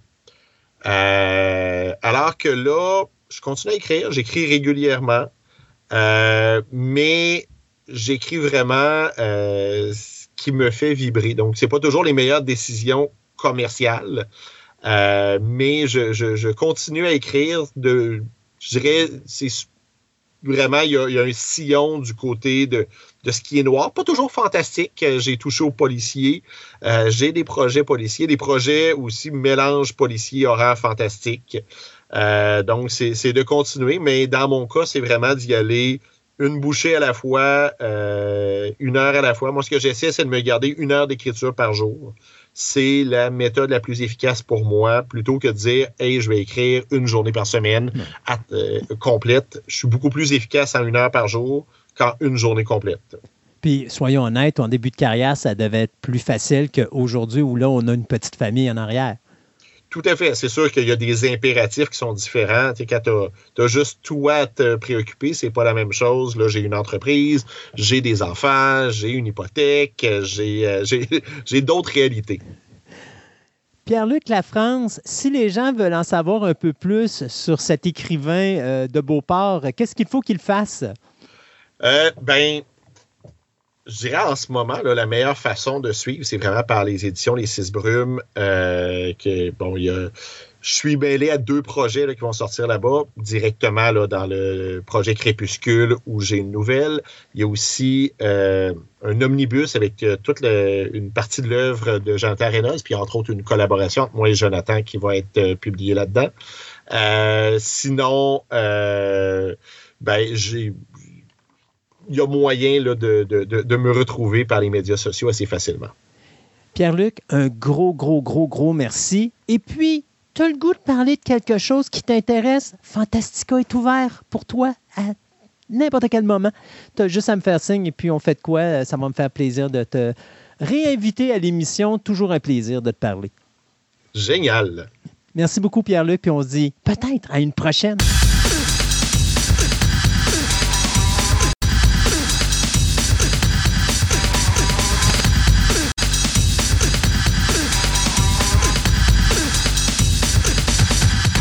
Ce segment de la table ronde vous est présenté par Vidéo Centre-Ville, le plus grand club vidéo répertoire de la ville de Québec. Avec ses quelques 50 000 films en inventaire, ce petit village de cinéphiles a su avec le temps s'adapter afin de résister à l'empire grandissant qu'est le streaming. En plus de ses films cultes rares et de ses grands classiques qui sont disponibles en DVD et même dans certains cas en cassette vidéo, Vidéo Centre-Ville possède le plus grand choix de bandes sonores de films en vinyle, ainsi que différents articles promotionnels reliés au domaine du cinéma tels que des livres, des magazines, des figurines et plein d'autres surprises.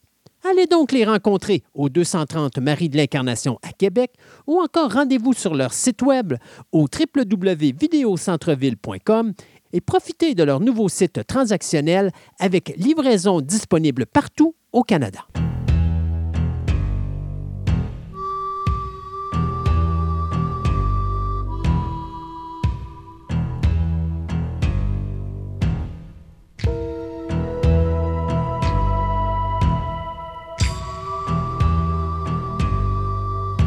Du côté des euh, renouvellements et des cancellations, ça l'a brassé dans les deux dernières semaines. HBO qui vient de renouveler la série The Last of Us pour une saison 2. Je connais beaucoup de monde qui vont être très heureux. Les deux premiers épisodes sont écœurants. Donc, je pense que l'ensemble de la série va être bon. HBO Max vient également de canceller la série Ghosting Girl après la deuxième saison. Du côté de Fox, on vient de renouveler Les Simpsons pour deux saisons additionnelles. Donc, ça va aller à 36 saisons. C'est un record pour une série d'animation. Ça s'est jamais vu. Puis, c'est pas fini. Netflix renouvelle sa série de Recruit pour une saison 2, un show qui brise toutes les lois que Netflix s'était données récemment concernant les renouvellements et les cancellations. Il y avait d'ici du côté des médias ou du côté du monde, ça descendait en bas de 70% on cancellait. Ben, c'est sûr que c'est 76% pour l'auditoire, mais c'est 59% pour les critiques. Alors là, je pense que Netflix se fait ramasser présentement. Il y a même du monde qui ont payé pour mettre un affiche pour Warrior None euh, en avant des studios euh, Netflix pour leur dire là, là, arrêtez de canceller nos shows, on est écœurés. Et les cotes, euh, même si Netflix a eu une, bourrée de nouveaux de nouveaux abonnés pendant la période des fêtes, là, sentent l'eau chaude parce que là, les gens sont vraiment pas de bonne humeur. Alors, je pense que c'est la raison pourquoi The Recruit a été renouvelé. Le CEO a répondu à ça. Il dit Garde, s'il y a des petits shows peuvent avoir des petites cotes d'écoute, ça ne nous dérange pas, mais il faut qu'il y ait des petits budgets.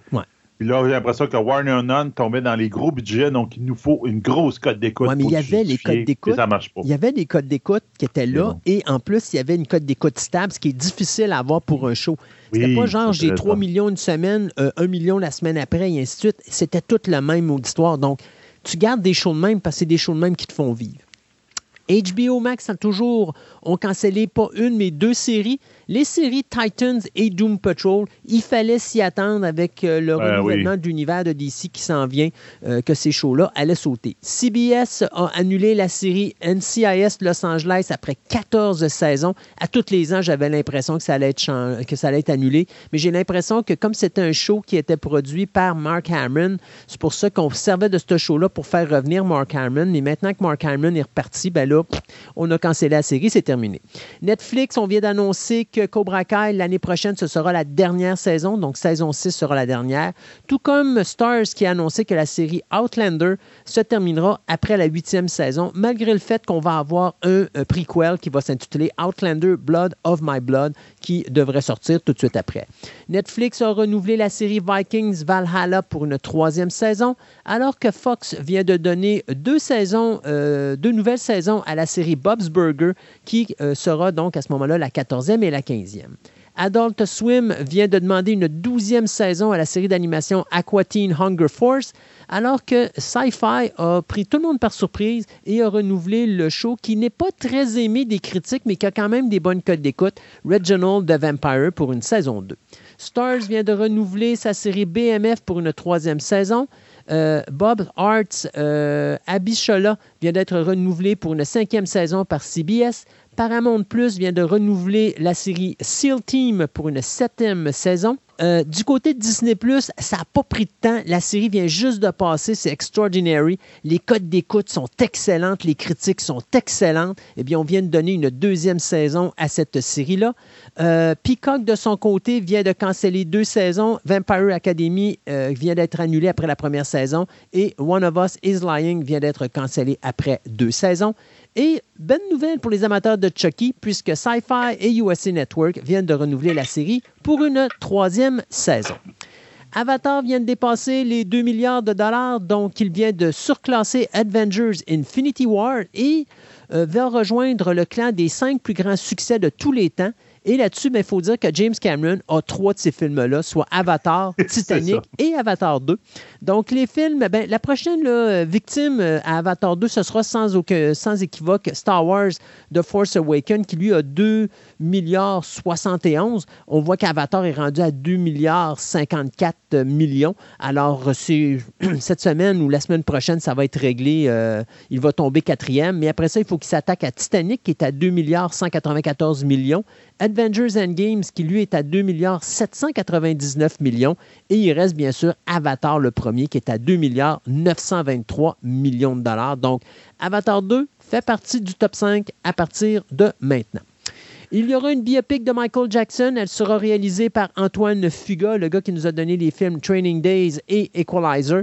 Donc, euh, c'est John Logan qui écrira le scénario, qui va tout simplement nous présenter l'ascension du roi du pop de ses débuts au sein des Jackson 5 jusqu'à son décès à l'âge de 50 ans. J'ai bien hâte de voir jusqu'où on va aller avec ça, parce que bien sûr, est-ce qu'on va toucher à ces... Euh, à sa période où il a été accusé de pédophilie et tout ça. Ça, c'est ce qu'on va euh, voir. Mais c'est produit par la même maison de production qui avait produit le film Bohemian Rhapsody, c'est-à-dire Graham King, et Lionsgate sera également du portrait. Et du côté de Madonna, vous vous rappelez que Madonna voulait réaliser elle-même sa propre biopic. Ben, Universal Pictures vient d'annoncer qu'il annulait le projet. Donc, euh, au diable Madonna à la réalisation et au diable l'actrice Julia Garner qui devait interpréter le rôle titre, ce sera tout simplement mis dans l'oubli. Et pour finir, euh, ben, deux petites dernières nouvelles rapido. Euh, si vous avez aimé Tron, eh bien, vous allez être heureux d'apprendre que Disney va nous faire un Tron 3 qui va s'appeler Tron Arise. Donc, c'est confirmé. Le tournage va commencer au mois d'août. Donc, c'est le réalisateur norvégien Joachim euh, Renning qui va s'occuper de la réalisation et Jared Leto est encore attaché comme acteur principal. J'espère qu'ils vont garder les mêmes gars pour la musique. Oui, ouais, ben, je sais pas. Devo n'existe plus euh, euh, comme tel. Je pense qu'ils se sont séparés, à moins qu'ils soient encore une fois venus ensemble. Oui, oui, eux autres, oui, là, mais c'était comment le compositeur en arrière. continue, je vais te le trouver le nom. OK. Pour ceux qui adorent le film Violent Night où on voit le Père Noël sacrer une raclée à des criminels, eh bien, vous allez être heureux d'apprendre que Pat Casey et Josh Miller ont été réembauchés pour écrire le scénario du deuxième film et que le réalisateur Tommy Wirkola risque d'être de retour pour la réalisation de Violent Night numéro 2 qui mettra toujours en vedette David Harbour dans le rôle du Père Noël, un Père Noël délusionné ou désillusionné, pardon, qui euh, a joué dans un film qui a coûté seulement 25 millions, mais qui a quand même ramassé 75 millions à travers la planète. Donc, est-ce qu'on va voir le North Pole? Est-ce qu'on va finalement voir Madame Claus? Eh bien, c'est ce qu'on saura dans Violent Night numéro 2. Euh, oui, c'était Joseph Trapanese qui était avec Daft Punk en arrière de, de, la musique de, de Throne 2. Donc, oui, Daft a participé, mais c'est Joseph Trapanese. L'audio, le, look, là, c'était lui qui avait fait ça. J'ai eu un autre trame sonore de lui, puis c'était le même genre. Ah oui, c'est lui qui est en arrière. Euh, Craig euh, Irish, euh, monsieur en arrière de Disney Television, etc., a confirmé que oui, il n'y a pas en ce moment de projet pour continuer The Orville, mais ça ne peut pas dire qu'il n'y en a pas, mais bon, en ce moment, il n'y en a pas. c'est juste plate. Euh, Hot Wheels, c'est M. Euh, Dalton Leb ainsi que Nicolas Jacobson Larson, qui était en arrière de Strongman, la biopic de Strongman, qui vont faire le film de Hot Wheels, The Movie, par Bad Robot, euh, Warner Bros. et Mattel. Je suis assez surpris, mais des Invincible, on avait la, bande dessinée qu'on a à, Prime Video, mais ils travaillent un live action. Un live action, OK. il travaille avec un live action et c'est euh, confirmé. C'est very much in development. Hmm. Donc, regarde. Euh, Doctor Who, Monsieur euh, euh, Russell T. Davis vient de confirmer une autre chose. Ça, je suis vraiment content. Les spin-offs de Doctor Who vont revenir. Moi, j'espère Torchwood qui va revenir. Donc, on veut, parce que c'est lui qui l'avait créé. Donc, j'ai bien hâte de voir ce qu'ils vont donner. Hey, il y avait une couple de dates. On parlait d'Avatar. Ben, Avatar 3, c'est le 20 décembre 2024 que Disney a dit. Avatar 4, 18 décembre 2026. Et Avatar 5, le 22 décembre 2028. Ouais, ça, c'est les dates qu'on avait. Puis à l'époque, ils devaient mettre un Star Wars entre-temps. Mais là, il n'y a plus de Star Wars. Fait que je sais pas ce qu'ils Mais ben là, ils viennent de reconfirmer un un Star Wars non, il n'y a pas de nom hein, au Star Wars, le 19 décembre 2025, puis le 17 décembre 2027, il y a deux films de Star Wars qui sont sur le plancher de Disney. OK. Fait qu'ils ont, pris leur liste. Hein? ils ont pris leur liste l'origine. Ils l'ont mis à date avec des nouvelles dates. Donc, on verra bien. Euh, sur Twitter, je vous ai mis juste trois trailers, rien de vraiment euh, très excitant. Euh, Dungeon and Dragon, qui va sortir en mars 2023, il y a une nouvelle bande-annonce. Comme je me dis tout le temps, comment ça, pourquoi que dans l'univers de Donjon Dragon, il faut tout le temps que tu fasses des, des films ridicules? En tout cas, euh, Shazam 2, le 17 mars 2023, il y a une nouvelle bande-annonce qui est sortie. C'est quand même intéressant. Il nous montre un peu les enjeux qu'il va y avoir là-dedans avec les méchants, etc. Donc, c'est les filles d'Atlas qui veulent récupérer leur pouvoir, donc la magie de leur père qui a été donnée en fin de compte à Baxton et ses amis. Euh, puis on a droit aussi à The Lairs, qui, est déjà sorti le 26 janvier sur Shudder, qui est un, réseau de streaming, où en fin de compte, une pilote, d'avion est descendue au-dessus d'Afghanistan, puis elle découvre un bunker avec des créatures faites par l'homme comme une arme biologique, mi-humain, mi-probablement extraterrestre. Puis elle, s'en retourne là avec un, un commando de l'armée pour essayer de détruire la place. C'est la personne qui est en arrière de Descend, qui s'appelle Neil Marshall, qui est en arrière de ce show-là. Rien que pour ça, je pense que je vais aller le chercher, puis je vais aller le voir parce que j'ai l'impression. En tout cas, c'est encore là claustrophobe, un peu, c'est dans un bunker, puis tout. Je pense qu'il va retrouver dans ses vieilles bottines, ça va être intéressant. il fait des bonnes C'est lui qui avait fait Doc Soldier, si je ne me trompe pas aussi, qui était excellent. Donc, c'est un excellent metteur en scène. Alors, moi aussi, j'ai vraiment hâte de voir ça. Ouais. Donc, c'est tout. Merci beaucoup, Sébastien. Eh bien, c'est tout pour nous également. Et puis, euh, écoutez, euh, continuez à profiter de la belle température. Le Carnaval de Québec s'en vient. Et puis, Fantastica continue. Donc, on va se retrouver dans deux semaines pour une autre édition de Fantastica. Fantastica.